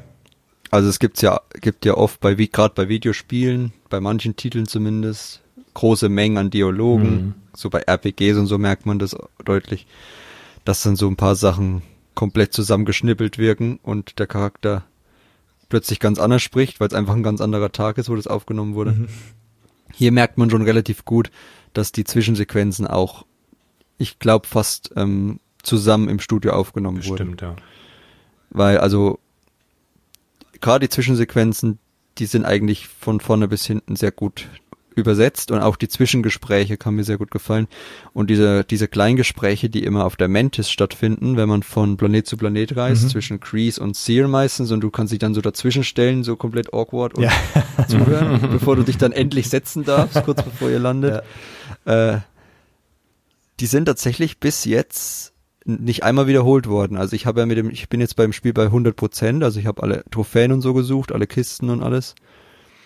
Und bin ja dadurch sehr häufig vom Planet zu Planet geflogen, weil ich einfach mal keine Lust mehr auf den hatte und bin dann zu einem anderen. Und bin jetzt insgesamt knapp 20, 25 Mal gereist und 25 neue Dialoge gab es zwischen den beiden. Die schöpft man nicht aus mit der Story. Das finde ich halt mittlerweile Mhm. auch sehr schön. Das cool, und es sind auch spannende Gespräche teilweise. Also über seine Heimatwelt, über imperiale, hört man irgendwann mal imperialen Propagandasender und sowas. Und dann wird es kommentiert. Also es sind schon ein paar, nichts, was man nicht aus der Datenbank ablesen kann, aber es wird halt einfach nochmal, ja, eingesprochen. Aha. Und das hat mir auch sehr gut gefallen. Dass da auch so viel Arbeit reingeflossen ist, weil die meisten spielen halt die Story, fliegen vielleicht maximal sieben, acht Mal mit dem Schiff Mhm. und sind dann fertig und du hast eigentlich noch so viele Gespräche eingesprochen. Das hat mir sehr gut gefallen. Und auch die Inszenierung der Zwischensequenzen. Ich weiß nicht, Bogano ist jetzt nicht so überzeugend am Anfang, also diese, diese, dieses, dieses Holo vom Jedi, das ist halt, ja. Da steht halt BD8 und projiziert ihn, das, äh, BD1, ich sage immer BD8, äh, BD1, Ja. steht halt da und projiziert ihn, das ist jetzt nicht so inszenatorisch, aber wenn es dann das Spiel weiter voranschreitet, wenn dann auch so ein paar Kampfszenen mit in die Zwischensequenz eingehen, dann sieht es schon echt gut aus. Also ich habe manchmal gedacht, das ist schon fast ein bisschen Animationsserienniveau, wie die Zwischensequenzen und Kämpfe da teilweise inszeniert sind, wenn die so nahtlos übergehen zwischen Kampf und Cutscene. Also dieser Hologramm-Jedi-Meister da, der schaut tatsächlich auch wesentlich cartooniger aus, ist mein Eindruck, als alle anderen Figuren. Ich glaube, die haben einfach das Problem mit dem Holo irgendwie gehabt. Also das, ich weiß nicht, ob die das nicht hingekriegt haben richtig. Also für mich sah da auch ein bisschen seltsam aus, ehrlich gesagt. Ich weiß nicht, ob das so schwer ist, ein Hologramm darzustellen in einem Spiel. Keine Ahnung. Aber ja, er sah so ein bisschen, weiß nicht, die Augen Ja, so ja, genau. nicht Existenz und äh, existent und so, ja. Aber den sieht man ja nicht so oft. Ist auch eher so ein, so ein kleineres Detail. Mhm. Aber ja, stimmt, das ist mir auch aufgefallen. An, Aber ansonsten passt's. ich, äh, ich weiß jetzt gar nicht, also so weit wie ich jetzt gekommen war, hat sich eigentlich schon so, ähm, sag mal, angekündigt, was so die weiteren Planeten noch sind. Also ich bin jetzt, wie gesagt, noch ganz am Anfang. Also du fängst ja auf Bracca an, ne, dieser Abwrackplanet. Dann bist du auf Bogano und da startet die Story dann so und dein, deine Suche und dein Quest. Und ich bin jetzt auf dem dritten auf Sepho, wo du dann dem Imperium zum ersten Mal begegnest und dann mehr über diese alte Rasse rausfindest und so das weiter. Grab von Eilram, dem ersten Weisen, Okay, besuchst. ja, genau, Den genau, genau. Du, musst ja, du, sollst ja drei Sepho-Weisen-Gräber erkunden. Mhm. um sozusagen die Reise des Jedi nachvollziehen, bis, damit er dir seine, seine Geheimnisse offenbart. Das ist so ein bisschen die Rahmenstory. Und Ja. äh, also was, was sich jetzt bei mir noch angekündigt hat, also ich, ich glaube, das ist jetzt auch nicht zu viel gespoilert, also dass, dass man halt nach, nach Kashyyyk geht. Ja, wie gesagt, das war eh schon in der Gameplay-Demo, dass Okay, man auf Kashyyyk okay, mit ja. Saw Kämpft. Ja. Also Und, und, sollte, glaube ich, jeder mitgekriegt haben. und Datumir ist ja noch äh, mit Genau, dabei. davon ist noch. Äh, ist das das dann oder, oder kommt man noch woanders hin? Es gibt noch zwei Planeten. Okay. Einer ist ähnlich groß wie Bogano. Aha. Also ich sage, es sind fünf Planeten, die man frei erkunden kann. Zwei sind kleinere, das ist Bogano und der andere. Und drei größere, also Sevo, Kashyyyk und Dathomir sind die größeren. Mhm. Dathomir so ein bisschen dazwischen. Dathomir ist ein bisschen, also Dathomir muss ich, das ist kein Spoiler, aber Dathomir ist ähm, mit der schlechteste Planet vom Leveldesign, Okay. weil du kaum Shortcuts aktivieren kannst Mhm. und es da auch einen, einen ganz schlimmen Designfehler gibt, der jetzt nicht ähm, das Spiel kaputt macht. Also du, du bleibst da nicht irgendwo hängen, da gibt's auch einen Fehler, der wurde aber beim nächsten Mal gepatcht. Wer das unbedingt ausprobieren will, der ist selber schuld meiner Meinung nach, weil man noch gar nicht nach Dathomir muss zu dem Zeitpunkt. Aber egal. Da gibt's nämlich einen, äh, zwei Fahrstühle, die Shortcuts darstellen. Den einen kann man rufen, wenn man unten ist und oben ist. Das heißt, der äh, ja, bringt dich schnell zu der anderen Ebene und sozusagen auch wieder zurück. Der andere Aufzug ist aber immer nur da, wo du ihn zuletzt übrig gelassen hast. Das heißt, wenn du wieder oben bist, kannst du nicht mehr mit ihm runterfahren, sondern du stirbst, wenn du runterspringst. Okay. Und du kannst sie nicht rufen. Die sind genau nebeneinander. Den einen kann man rufen, den anderen Okay. nicht. Also das ist so ein bisschen Ah. Glaube ein Designfehler. Ich weiß nicht, ob die das noch patchen oder ob das so gedacht ist, aber wenn das so gedacht ist, dann ist da von mir sehr schwer zu erkunden. Also ich musste ja dann für die ganzen Erfolge und Datenbank-Einträge und Kisten da von mir zwei, drei Mal ablaufen, Aha. weil man ja trotzdem immer mal was fürs, äh, übersieht. Und du kommst quasi, wenn du einmal in diesen Strudel auf Dafomir bist, nicht mehr zurück, ohne die komplette Spielwelt zu durchlaufen, bis du wieder bei deinem Schiff bist. Okay, okay. Also es gibt keinen richtigen Shortcut Das- auf Dafomir und das ist ein bisschen Designfehler. Die anderen Planeten sind allesamt sehr schnell durchquerbar eigentlich. Das ist auch ein gutes Beispiel dafür, was ich so unverständlich finde jetzt in dem Spiel. Auf der einen Seite hast du wahnsinnig viele Quality of Life Elemente drin, die ich brillant finde oder zumindest sehr klug gestaltet für die Zielgruppe, die angesprochen wird. Beispielsweise, man hat ja bei diesen Metroidvanias immer den Effekt, dass man an Stellen kommt, wo man noch nicht weiter kann, weil einem die Fähigkeit fehlt oder der Item oder was weiß ich was. So sind die Spiele angelegt, dass man an Orte zurückkehrt, dass man wieder dahin läuft, dass man immer mehr erschließt von diesen Karten.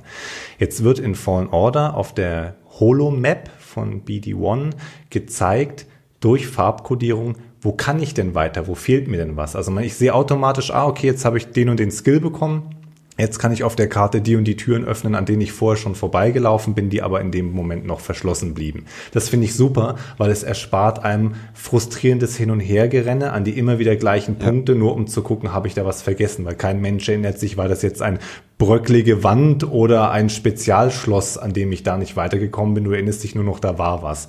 Super Idee, klasse gemacht, spart einem viel Frust. Auf der anderen Seite ist trotzdem, soweit ich es jetzt gespielt habe, trotz der Abkürzungen viel Backtracking auch mit drin und selbst ein so äh, sadistisches Spiel wie Dark Souls hat ab einem gewissen Punkt Fast Travel zwischen den Speicherpunkten. Und gerade in einem Metroidvania, wo ich immer wieder an gewisse Stellen springen möchte, wäre eine Fast Travel Option ausgehend von den Speicherpunkten eine wirkliche Erleichterung gewesen, ein wirklicher Bonus für den Spielspaß. Und das zeigt für mich an diesem Beispiel so gut, dass ich viele gute Sachen finden kann, aber auch genauso viele, wo ich mir die Haare rauf und sage, warum, warum habt ihr das gemacht? Ähm, von den Welten her, welches ist denn dein Favorit? Sepho würde ich sagen, weil da, also das ist ja eine Neuschöpfung des Spiels quasi. Das heißt, sie hatten erstmal mehr Freiheit wahrscheinlich von Lucasfilm. Und das ist auch die größte Map tatsächlich. Und ich finde, die ist sehr gut. Sie sieht erstmal sehr schön aus. Also es vereint so ein bisschen was. Man hat dieses Dorf am Anfang, wo man durchgeht. Dann hat man diese zwei Gräber oder diese Gräber halt auf dem Planeten, die man ja erkunden soll. Und man hat, wie du schon gesagt hast, wo du gerade bist, diesen abgestürzten Venator, Ja, Sternzerstörer. genau, genau. Also es ist so alles so ein bisschen drin, es, es macht Spaß da zu erkunden und du hast, das, das sind keine Spoiler jetzt, also du hast halt in der Mitte der Map quasi unterirdisch Eis, die Eishöhlen heißen die, Ice Caves auf Englisch. Das ist so ein ganz kleiner Bereich und von dem gehen vier Fahrstühle ab, die so äh, diagonal laufen, die dich in jede Ecke der Map bringen. Also da ist dieses Backtracking und diese, diese Shortcuts wirklich sehr, sehr gut gelungen. Also du, du kommst quasi auf dem Riesen, auf der größten Map am schnellsten überall hin durch diese Fahrstühle. Okay. Der eine ist näher am, am Raumschifflandeplatz, der andere ist in der Richtung Venator und der andere ist in die Richtung der beiden Gräber. Und in der Mitte ja, ist halt die imperiale Basis, zu der du, glaube ich, mit einem anderen Aufzug auch noch hoch.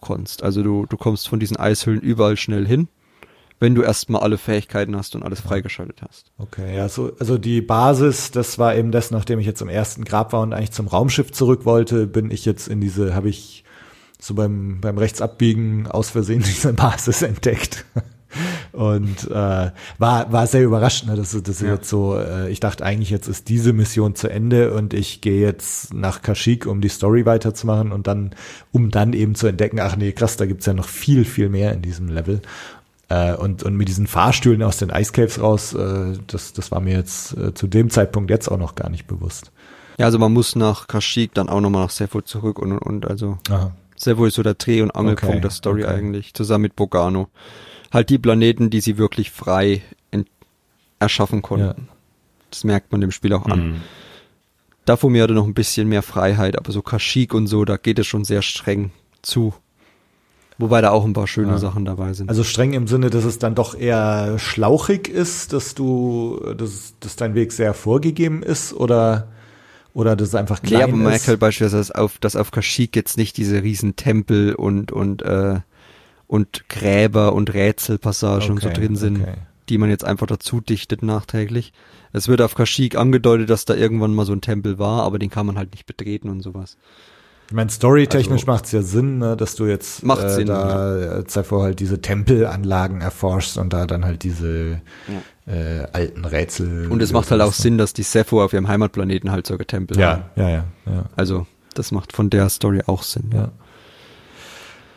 Habt ihr sonst noch Sachen, die ihr loswerden wollt? Irgendwelche Kommentare, Beobachtungen, die wir jetzt noch gar nicht so angesprochen haben? Ja, also ich, ich wollte nur höchstens nochmal zu Flora und Fauna sowas kurz Ja. sagen. Also, ich muss sagen, dass mir die, die Designs eigentlich durchweg gut gefallen haben. Mhm. Also so auch jetzt die, die Tierdesigns, auch wenn sie jetzt im Kampf äh, spielmechanisch vielleicht nicht die besten Gegner sind. Aber so vom Design her haben die eigentlich gut reingepasst. Auch so ein paar Sachen aus dem, aus den Legends, wie diese Wishok-Spinnen auf Kashyyyk und so, hat man wieder reingebracht. Die ich zwar ungern angucke, aber die auf jeden Fall gut umgesetzt sind. Ja, und auch so, so Neuschöpfungen wie der Octobocto auf Bogano. Oder auch dieser, dieser Drache auf Bog oder dieses Riesenreptil auf Bogano aus der dieser- Ferne. Fisch oder Das was ist auch so ist, eine- ja. Schwer zu sagen, was das ist. Also Binoc heißt der. Das ist jetzt auch kein Spoiler. Das ist so ein Datenbank-Eintrag, den du irgendwo finden kannst auf Bogano. Das hat überhaupt nichts mit der Story zu tun. Es ist halt eine, auch eine neue Schöpfung, aber es ist halt äh, eine mysteriöse Kreatur. Und da gibt's ein kleines Detail, der ist später weiter weg auf der Map. Also den siehst du dann nicht mehr so nah, der liegt dir am Anfang relativ nah, du kommst bloß nicht hin. Ja, ja. Und später am Richtung Ende der Story liegt er weiter weg, weil was passiert auf dem Planeten, was ihm nicht so gefällt. Deswegen verzieht er sich Okay. ein bisschen weiter weg. Du siehst ihn dann ganz weit in der Ferne. Aha. Das ist auch so ein schönes Detail. Also die haben da schon drauf aufgepasst und das hat mir auch am Anfang so ein bisschen das Star Wars Feeling gegeben, weil da einfach so eine Kreatur liegt, über die eigentlich nichts bekannt ist, die einem nichts tut. Mhm. Und ich weiß nicht, wenn ihr in der, wenn ihr euch an die, habt ihr in der Sektion, wo man Wall Run lernt, ist ja auch wie gesagt alles Pogano. Also Pogano nehme ich jetzt keine Rücksicht, das ist die erste Ja, Stunde. Ja, Das ja. Interessiert, glaube ich, niemanden. Wer sich das Spiel interessiert, hat sich bestimmt schon mal eine Stunde das Spiel angeguckt. Äh, wenn man dann den Wallrun lernt und nach oben guckt, dann guckt er so rein und guckt dir zu. Weiß nicht, ob Echt? ihr das Nee, nee. mitgekriegt habt. Ja. Hab ich gesehen, ja. Da Okay. guckt er oben zum Loch rein und, und Doch, grinst habe dich ich so gesehen, an. ja, ja, ja, jetzt fällt's mir wieder ein. Ja. Ja, Das war so ein, auch so ein schönes Detail. das stimmt. Ach, schade, da muss ich direkt nochmal Und das, das, das macht halt das Star Wars Feeling so ein bisschen Ja. aus. Und die Atmosphäre fühlt sich halt, wie gesagt, sehr gut an. Also Flora, Fauna, die ganzen Charaktere, außer die Wookies, die sind hässlich. Aber das ist, glaube ich, eine relativ schwere Aufgabe, Wookie-Haare in so einem Mhm. Videospiel sehr gut darzustellen. Stimmt, ja. Wenn man halt Kashyyyk hat, muss man halt zwangsläufig auch Wookies reinbringen.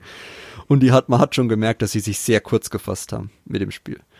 Was ich glaube ich auch, was man glaube ich auch daran merkt, dass sie Saw Gerrera lieber reingenommen haben, als direkt den Wookie-Anführer als Hauptprotagonisten Okay. auf dem Ja, Planeten. ja. Damit man eben nicht so lang diese, ja, etwas seltsam aussehenden Wookies angucken muss. Das ist ja schon in Animationsserien sind die Wookies ja schon eigentlich hässlich. Also Rebels Wookies kann ich mir eigentlich kaum angucken. The Clone Wars Wookies sahen relativ gut aus damals, fand ich. Also da die Folge mit, gab's eine Folge mit Chewbacca in Staffel 3. Mhm.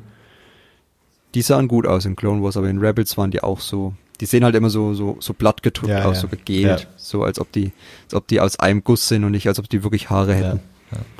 Aber das ist halt so ein kleines Detail. Das kann man, glaube ich, sehr schwer machen. Man sieht ja schon, wie schwer es ist, Haare darzustellen in Spielen. So bei Witcher 3 gab es da mal die größere Debatte damals mit Nvidia und diesen speziellen Grafiktreiber der Haare besonders schön in Szene setzt. Wenn man dann einen ganzen, wenn man dann fünf, sechs Wookies auf dem Bildschirm hat, dann bricht dein Spiel wahrscheinlich auseinander, Das kann sein. wenn du, wenn du die ganzen Haare schön darstellen willst. Ja. Da hat was im Film mit einem Kostüm leichter, also von daher. Ja. Aber ansonsten, ja, hat mir eigentlich alles gut gefallen. Die Designs, die Sturmtruppen sehen authentisch aus. Auch die Auslöschungstruppen, ich weiß nicht, habt ihr da schon mal gegen welche gekämpft? Äh, Mir ist einer begegnet bisher Ich habe jetzt, auch ja. schon, ja. Einer. Ja. Es gibt vier verschiedene, die sind auch sehr gut umgesetzt. Sind auch nicht so schwer, wie ich gedacht hätte. Also ich hätte sie mir noch ein bisschen schwerer gewünscht. Also wenn du jetzt gerade so einer alleine auf, auf äh, Kashyyyk ist ja eine Inszenierung mal kurz drin, wo du einer alleine am Anfang, das soll eigentlich dein erster sein. Ist es auch, wenn du nicht weiter erkundest auf Sepho. Genau, da, das ist da, das ist bei mir eben beim Rückweg, äh, da, Genau. ist, da bin ich ihm Äh, dann begegnet. Und, wenn man dann de, gegen den alleine kämpft, dann ist das schon relativ leicht. Auch gerade mit der Verlangsamfähigkeit, da kannst du schon einiges rausholen. Aber die sind immerhin eine, eine, eine gelungene Abwechslung, sag ich mal. Haben mir auch gut gefallen. Die kommen auch nicht zu häufig vor, was auch gut Okay. ist. Ja, Weil du, ansonsten weil du gerade die Flora, Fauna und so erwähnst, ähm, ist das Art of Book eigentlich schon draußen? Theoretisch ja. Äh, das Problem ist halt immer, das ist, gibt's halt nicht auf Deutsch, Ja. also auf deutsche Übersetzung. Das heißt, äh, muss es meistens aus England oder Amerika bestellen über Amazon. Also es wird zwar über Amazon.de vertrieben, aber die Lieferzeiten sind halt entsprechend lang. Mhm. Ich warte noch auf meine. Also es gibt ja die normale und die Deluxe-Ausgabe. Ich habe mir mal die Deluxe-Ausgabe gegönnt Mhm. bei so einem Spiel. Ich bin zwar auch, also Art of Bücher habe ich bei Assassin's Creed Odyssey bisher nur gekauft. Und seitdem bin ich eigentlich relativ zufrieden mit solchen Art of Büchern, weil man da halt auch die Entwicklung des Spiels so ein bisschen nachvollziehen kann. Und was ich bisher über das Buch gehört habe, ist, dass es relativ gut sein soll. Also das, das ist tatsächlich auch so ein Also Ding, was, was mich da noch sehr interessieren würde, ähm, weil ich eben gerade so diese neuen Welten äh, oder Ja. ne, also Bogane und Zephyr habe ich jetzt gesehen. Äh, Was wir vielleicht noch ganz kurz ist die Verbindung zum Comic. Ich weiß nicht, ich glaube nicht, dass einer das gelesen hat, oder? nee, nee. Dark Temple, das ist so der Tie-In-Comic. Mhm. Was ich auch ein bisschen schade fand, weil bei Battlefront 2 gab es ja damals einen ganzen Roman. Ja, Also Inferno Squad genau. gab es ja den, den sehr guten Roman von Christy Golden. Und hier gab es halt jetzt nur, nur einen Comic. Ich bin nicht der größte Comic-Fan tatsächlich im Star Wars-Universum, weil mir es einfach zu viel ist auch, um da den Überblick zu Ja. behalten. Ich bin da eher bei den Romanen, die kommen so schön homöopathisch dosiert. Da hat man ein bisschen Ruhe zwischendrin und muss nicht so viele verschiedene Geschichten auf einmal verfolgen. Aber der Dark Temple Comic leidet ein bisschen darunter, dass das Spiel alles eigentlich erst erklären soll. Also der Comic ist jetzt in Ausgabe 4. Mhm. Vier Ausgaben gab es vor dem Release des Spiels, eine kommt noch nach dem Release. Und man merkt dem Spiel, äh, dem Comic einfach an, dass es nichts sagen darf. Also am Ende der vierten Ausgabe geht man erst in diesen beschriebenen Dark Temple rein in dem Comic. Davor ist alles nur Grenzstreitigkeit mit einer, mit einem Volk und einer äh, Minenkooperation oder sowas. Die die Jedi da lösen müssen. Also Cal ist, ist auch dabei oder? Nee, nee, äh, nur, nur Seer Yunda, das spielt vor den Klonkriegen. Okay. Äh, Seer und ihr Meister, Okay. Ino Cordova. Aha. Die beiden sind dabei und äh, ja, auch wenn man jetzt weiß, dass ähm, da gewisse Druiden mit gewissen Meistern eine Verbindung haben, BD-1 ist auch nicht im Comic Mhm, dabei. mhm.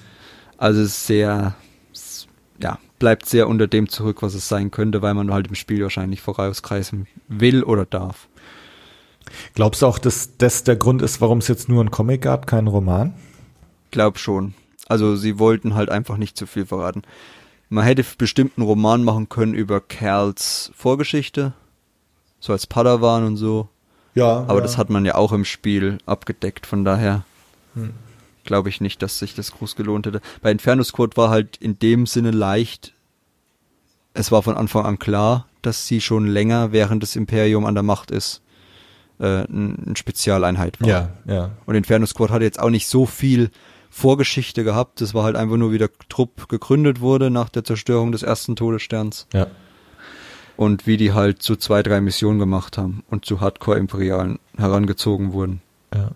Ich, das Auf war's. der anderen Seite, ich muss sagen, also ich finde es auch ganz erfrischend, dass es jetzt nicht unbedingt wieder einen Roman gibt und so weiter. Also das, dass man jetzt einfach mal sagt, hey, wir haben hier dieses Spiel und da gibt's eine Story und es muss jetzt nicht wieder so ein Multimedia, Multi-Genre-Event Ja. werden, wo es jetzt ein Soundtrack und ne, oder oder gut, Soundtrack gibt's ja Was vielleicht sogar, weiß nicht, aber jetzt noch Romane Soundtrack und so weiter. ja. Also ich finde Also auch sehr gut gelungen. Also Ja, es sind ja. Zwei kom also der Soundtrack hat mir auch komplett gefallen. So eine Mischung aus allem eigentlich, was man kennt, aber halt immer was Neues noch dabei. Gefällt mir auch sehr gut. Ja. Und äh, was ich mir zu dem Spiel tatsächlich wünschen würde, wäre ein äh, Spielroman, also so wie es halt Filmromane und so gibt. Weil das die Story, glaube ich, hergeben würde. Aber das ist halt Wunschdenken, aber es würde passen, glaube ich. Es wäre auch eine schöne Ergänzung, wenn man schon keine Vorgeschichte über Roman macht. So, eine, so ein Roman, der nochmal ein bisschen in die Gedankenwelt von Kerl eintaucht Mhm. und so, wäre schon eine schöne Sache. Da könnte man auch diese Rückblenden sicherlich schön schreiben, so als Zwischenkapitel und so. Könnte ich mir Mhm. gut vorstellen. Da ist aber nichts geplant, oder? Nee. ich glaube auch nicht, dass das zielgruppenmäßig funktionieren würde. Ich glaube schon, die Zielgruppe für Filmromane ist relativ gering. Also ich habe noch nie eingelesen, aber ja. Ja, ich habe die früher sehr gerne gelesen eigentlich. Ja, Ähm, okay. Aber Ja, wenn die empfehlenswert sind, weiß ich nicht. Wie gesagt, ich äh, bei den neueren Filmen bin ich ja schon mit den Filmen nicht so zufrieden, dann muss ich die noch nachlesen. ja. ja. Also von ja, daher- ja, gut, das stimmt. Also das ist aber auch ein ganz großes Thema, Ja. das brauchen wir jetzt nicht anzuschneiden. Nee, nee, Mal sehen, wie neuen wird. Ja, genau. Bin Warten wir gespannt. mal ab. Nee, ich glaube, da, da wird's sicher Anfang 2020 noch ganz viel Redebedarf äh, geben und äh, viel Gelegenheit. Und vielleicht auch mal ein paar coole Romane, die 30 Jahre lang abdecken, die dazwischen ja, stattgefunden zum haben. Beispiel, genau. Wie zum Beispiel endlich mal die First Order und wer Snoke ist und wie die alles aufgebaut haben und sowas. Da freue ich mich auch schon drauf auf die Zeit, Ja, ich bin gespannt. wenn wir wieder mehr Antworten als Fragen kriegen. Schauen wir mal. Ja. Tom, hast du noch irgendwelche letzten Kommentare?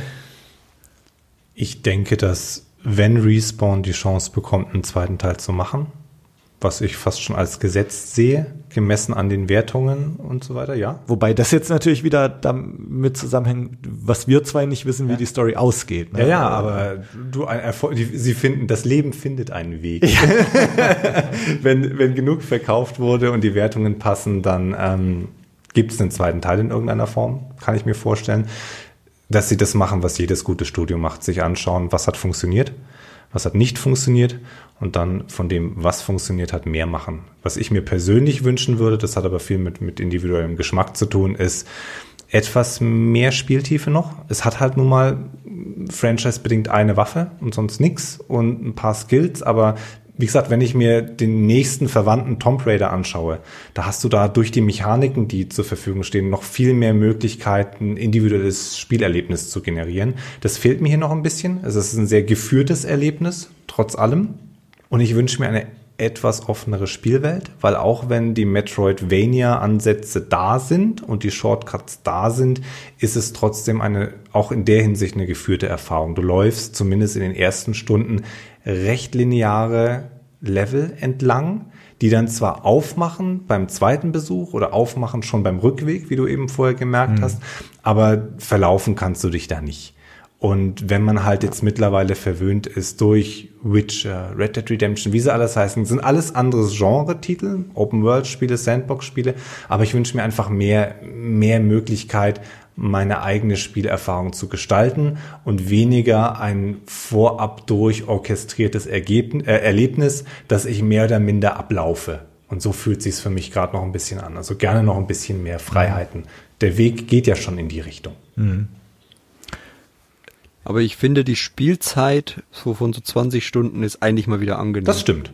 Das stimmt. Das muss ich Ja, ja. sagen. Also, weil sich viele Leute beschwert haben, dafür 70 oder 60 Ja. Euro, je nachdem. Ja, Für ein gutes Spiel kann man das mal ausgeben. absolut. Und ich glaube, das kann man auch in einem, in einem Jahr oder so nochmal gut nochmal spielen, weil man weiß einfach, es hat einen Anfang und einen Schluss. Wenn ich jetzt so, ich habe ja Assassin's Creed Odyssey sehr gerne gespielt und habe da mittlerweile meine 300 Stunden und es ist einfach, das kannst du nicht mit jedem Spiel machen. Und es trägt sich auch nicht mit jedem Spiel. Das macht ein großes Fass auf, aber es ist auch ein Thema, mit dem ich hader, wo ich sage, so, Ja, ich jetzt nein, nein, nicht nein, nein, Ich sorry, ich, ich wollte jetzt mehr 20 meine Antwort rahmen, also. als, als, als auf deine reagieren. Diese, diese Kritik, die ist absurd, die ist, ich kann mir das auch nur so erklären, dass es halt Leute sind, die, was mir leid tut, weil sie Schüler sind oder sonst was, äh, wenig Geld zur Verfügung haben, sich vielleicht ein Spiel im Quartal kaufen können und das müsste dann möglichst lange Spaß liefern. Aber du kannst auch für ein gutes Essen 70 bis 100 Euro zahlen, das ist auch in zwei Stunden weg und davon bleibt dir nichts übrig. Und wenn du dir Fallen Order bei Genau. Amazon bestellt hast auf Disc, kannst du es sogar weiterverkaufen. Also ich verstehe ich verstehe den Umgang mit dem Medium oder den Umgang mit Kulturgut im weitesten Sinne da wirklich nicht, den manche Leute an den Tag legen. Das ist absurd. Und das zeigt auch, dass sie, egal wie sehr sie sich als Gamer bezeichnen, keine ernsthafte Auseinandersetzung äh, anstreben mit dem Medium, was sie so begeistert, weil jeder, der sich mal anschaut, wie viel Arbeit da drin steckt, was da unter der Haube passiert, Ja. wie komplex und anspruchsvoll diese Projekte geworden sind, muss einstimmen in den Chor, dass es eigentlich schon fast ein Wunder ist, dass überhaupt ein Spiel auf der Qualität erscheint, die wir hier bekommen. Das ist nämlich nicht selbstverständlich. Wie gesagt, vier, fünf Jahre Entwicklungszeit müssen sich auch auszahlen für 20 Stunden Story. Und die ist aber auch dann eben schön verdichtet. Du kannst ihr gut folgen. Sie erzählt keine unnötigen Nebengeschichten, was du in jedem, was es auch in RPGs gibt, wenn es nicht gerade Witcher ist. Und selbst da verliert man ja dieses Gefühl ein bisschen, Ja. dass es sich eigentlich, das, weil Witcher spielt ja mit dem Druck eigentlich, dass du diese, dass du Siri sehr schnell Ja, finden ja, solltest. Aber du verlierst dich einfach in dieser wunderschönen Welt. Das macht ja Spaß, aber es konterkariert halt so ein bisschen die Story dann auch. Ja, das sind halt so genau. Probleme und das hast du halt hier nicht. Du folgst der Story und bist voll drin und hast nach 20 Stunden ein Lächeln, also ich zumindest ein Lächeln auf dem Gesicht und bist zufrieden mit der Story und sagst, das Spiel spiele ich in zwei, drei Monaten nochmal, jetzt über Weihnachten oder so. Ja. Und das ist einfach mal wieder eine schöne neue Erfahrung. Also mein, mein Fazit, äh, ohne jetzt äh, das Spiel durchgespielt zu haben, aber äh, also für mich als, als Star Wars Spiel und als äh, Singleplayer-Spiel und als endlich mal wieder in diese Star Wars-Welt eintauchen zu können und ein Spiel durchspielen zu können, sich in dieser Welt zu bewegen, Musik, Star Wars Musik zu haben, mit der Mythologie und so zu tun zu haben, war, also ist das, also Star Wars Feeling ist da und ich bin froh, mal wieder ein gescheites Star, äh, Star Wars, Star Wars Spiel zu haben. Äh, und also ich glaube, da, also ich würde da eine für, für Star Wars Fans, äh, die, die nach einem schönen Singleplayer-Spiel gelächzt haben, eine klare Empfehlung aussprechen. Es lohnt sich allein schon für das Blasterschuss abwehren. Das ist so befriedigend. das, das und Militärbedienstete mit niedrigem Rang von Klippen stoßen. Ja. Das war auch so ein Kritikpunkt, den ich leider zu oft gelesen habe, dass man nicht, dass man nur mit dem Lichtschwert kämpft, was ich einfach nicht verstehe als Das wollte ich auch nicht so, also ich hoffe, das kam richtig rüber. Nein, Mir ist ich klar, weiß, das, das du ist so alternativlos. angesprochen, ne? Aber das, du hast ja. gesagt, es ist logisch, dass es äh, bei Star Wars eben Genau. Lichtschwert als Hauptwaffe ist, bei einem Jedi. Aber wenn halt andere anfangen, dass man halt auch mal als Jedi zum Blaster greifen könnte und so, das ist halt einfach, das sind halt allgemein Videospielmagazine, die halt das, den Star Wars Kontext nicht betrachten. Jetzt haben wir seit wie vielen Jahren, halt so ein was, bisschen- 40 Jahren die Han-Shot-First-Diskussion. Und das war ein Blasterschuss an einer Gelegenheit. Was ist denn los, wenn wir in dem Spiel einen bekommen? Also, Also, wir ganz andere ethische mal- Debatten- führen hier. Also ich finde es ich find's auch wieder Ja, schön. Und ich, und ich sag mal, lieber, lieber diese Art Ja. mit dem Ja. Lichtschwert als, Ja. als äh, Battlefront, wo man wirklich quasi nur die Texturen eigentlich austauscht und ansonsten nur, nur mit einem Blaster rumläuft und das Lichtschwertspiel in der Kampagne dann schon echt, naja, grenzwertig war. Das die, die eine Mission mit Luke, die man da ja, hatte. ja, ja, stimmt, stimmt. Das war also dann lieber so ein Spiel, wo sich wirklich auf das Lichtschwertsystem äh, fokussiert wird und dafür keine Blaster oder ähnliches reinkommt. Und wie gesagt, mir wurde das Kampfsystem auch nie langweilig und das ist auch mein Fazit. Also 20 Stunden Spielzeit, tolle, tolles Kampfsystem. Für mich persönlich eine sehr, sehr gute Story, die auch alle möglichen Kanon-Enden mit verknüpft. Sachen aus Clone Wars noch, Sachen aus Rebels mit diesen ganzen Inquisitoren und dem ganzen Zeug äh, Sachen aus Vader Comics wie mit dem Costa Nu und dem äh, und der Zukunft des Jedi Ordens und dabei halt auch wie gesagt eine schöne Spielerfahrung bietet, die jetzt wie mich nie gelangweilt hat. Und das habe ich mir lange gewünscht bei einem Star Wars Spiel und jetzt haben wir es endlich bekommen und ich hoffe, dass da Respawn noch was nachlegen darf. Ja. Ja. Ich denke, man merkt es jetzt auch in dem Gespräch, was wir geführt haben. Das, was das Spiel dann letztlich über die Ziellinie trägt oder halt in die höheren Sphären zu hieven vermag, ist, äh, ist der Franchise. Wenn man Star Wars liebt, dann gibt's da so viel, über das man sich freuen kann, dass es eigentlich fast schon ein No-Brainer ist, weil die Grundqualität ist ja da. Und wenn man jetzt mit Star Wars nicht so viel am Hut hat, dann bleibt ein solides Action-Adventure mit bewährten Mechaniken, was es halt in meinen Augen nicht schafft, herausragend zu werden, aber was auf jeden Fall ein guter erster Wurf ist für einen neuen Franchise, der hoffentlich noch ein paar Teile hält. Lieber das als Battlefront 3. Ja, ja, Das stimmt. auf jeden Fall. Wobei das wahrscheinlich auch noch wahrscheinlich ist, dass es auch ein Battlefront 3 kommt irgendwann. Also ich glaube nicht, dass sie das nicht machen. Es ist eine Kuh, sie muss gemolken werden, sonst Ja. platzt sie. Wobei man jetzt eigentlich auf Battlefront 2 aufbauen könnte, aber dafür hat man es halt zu früh versaut. Aber das hatten wir am Anfang des Podcasts schon. Ja, dann bringt uns das ans Ende unserer heutigen Folge, würde ich sagen. Ich danke euch ganz herzlich fürs Mitmachen. Ähm, Gerne. Schaut mal bei der Jedi-Bibliothek und beim Jedi-Cast vorbei. Ähm, da könnt ihr auch Tobias ganze Rezession zu dem Spiel finden. Äh, ein YouTube-Channel hast du auch, ne? Hast du da auch was zu Fallen Order gemacht? Äh, ich habe das komplette Spiel gelivestreamt, also Okay, also 20 Stunden lang. das könnt ihr dort auch finden. Könnt ihr auch gerne Ja. angucken. Da rede ich halt nervig. Und die Story habe ich zusammengeschnitten, wer das nur gucken will und nicht das dazwischen. Okay, okay. Ja, das werde ich auf jeden Fall verlinken. Ähm, jetzt sind wir erstmal gespannt auf Episode 9. Und da reden wir dann ein andermal drüber. Macht's gut. Bis dahin. Tschüss. Ciao. Ciao.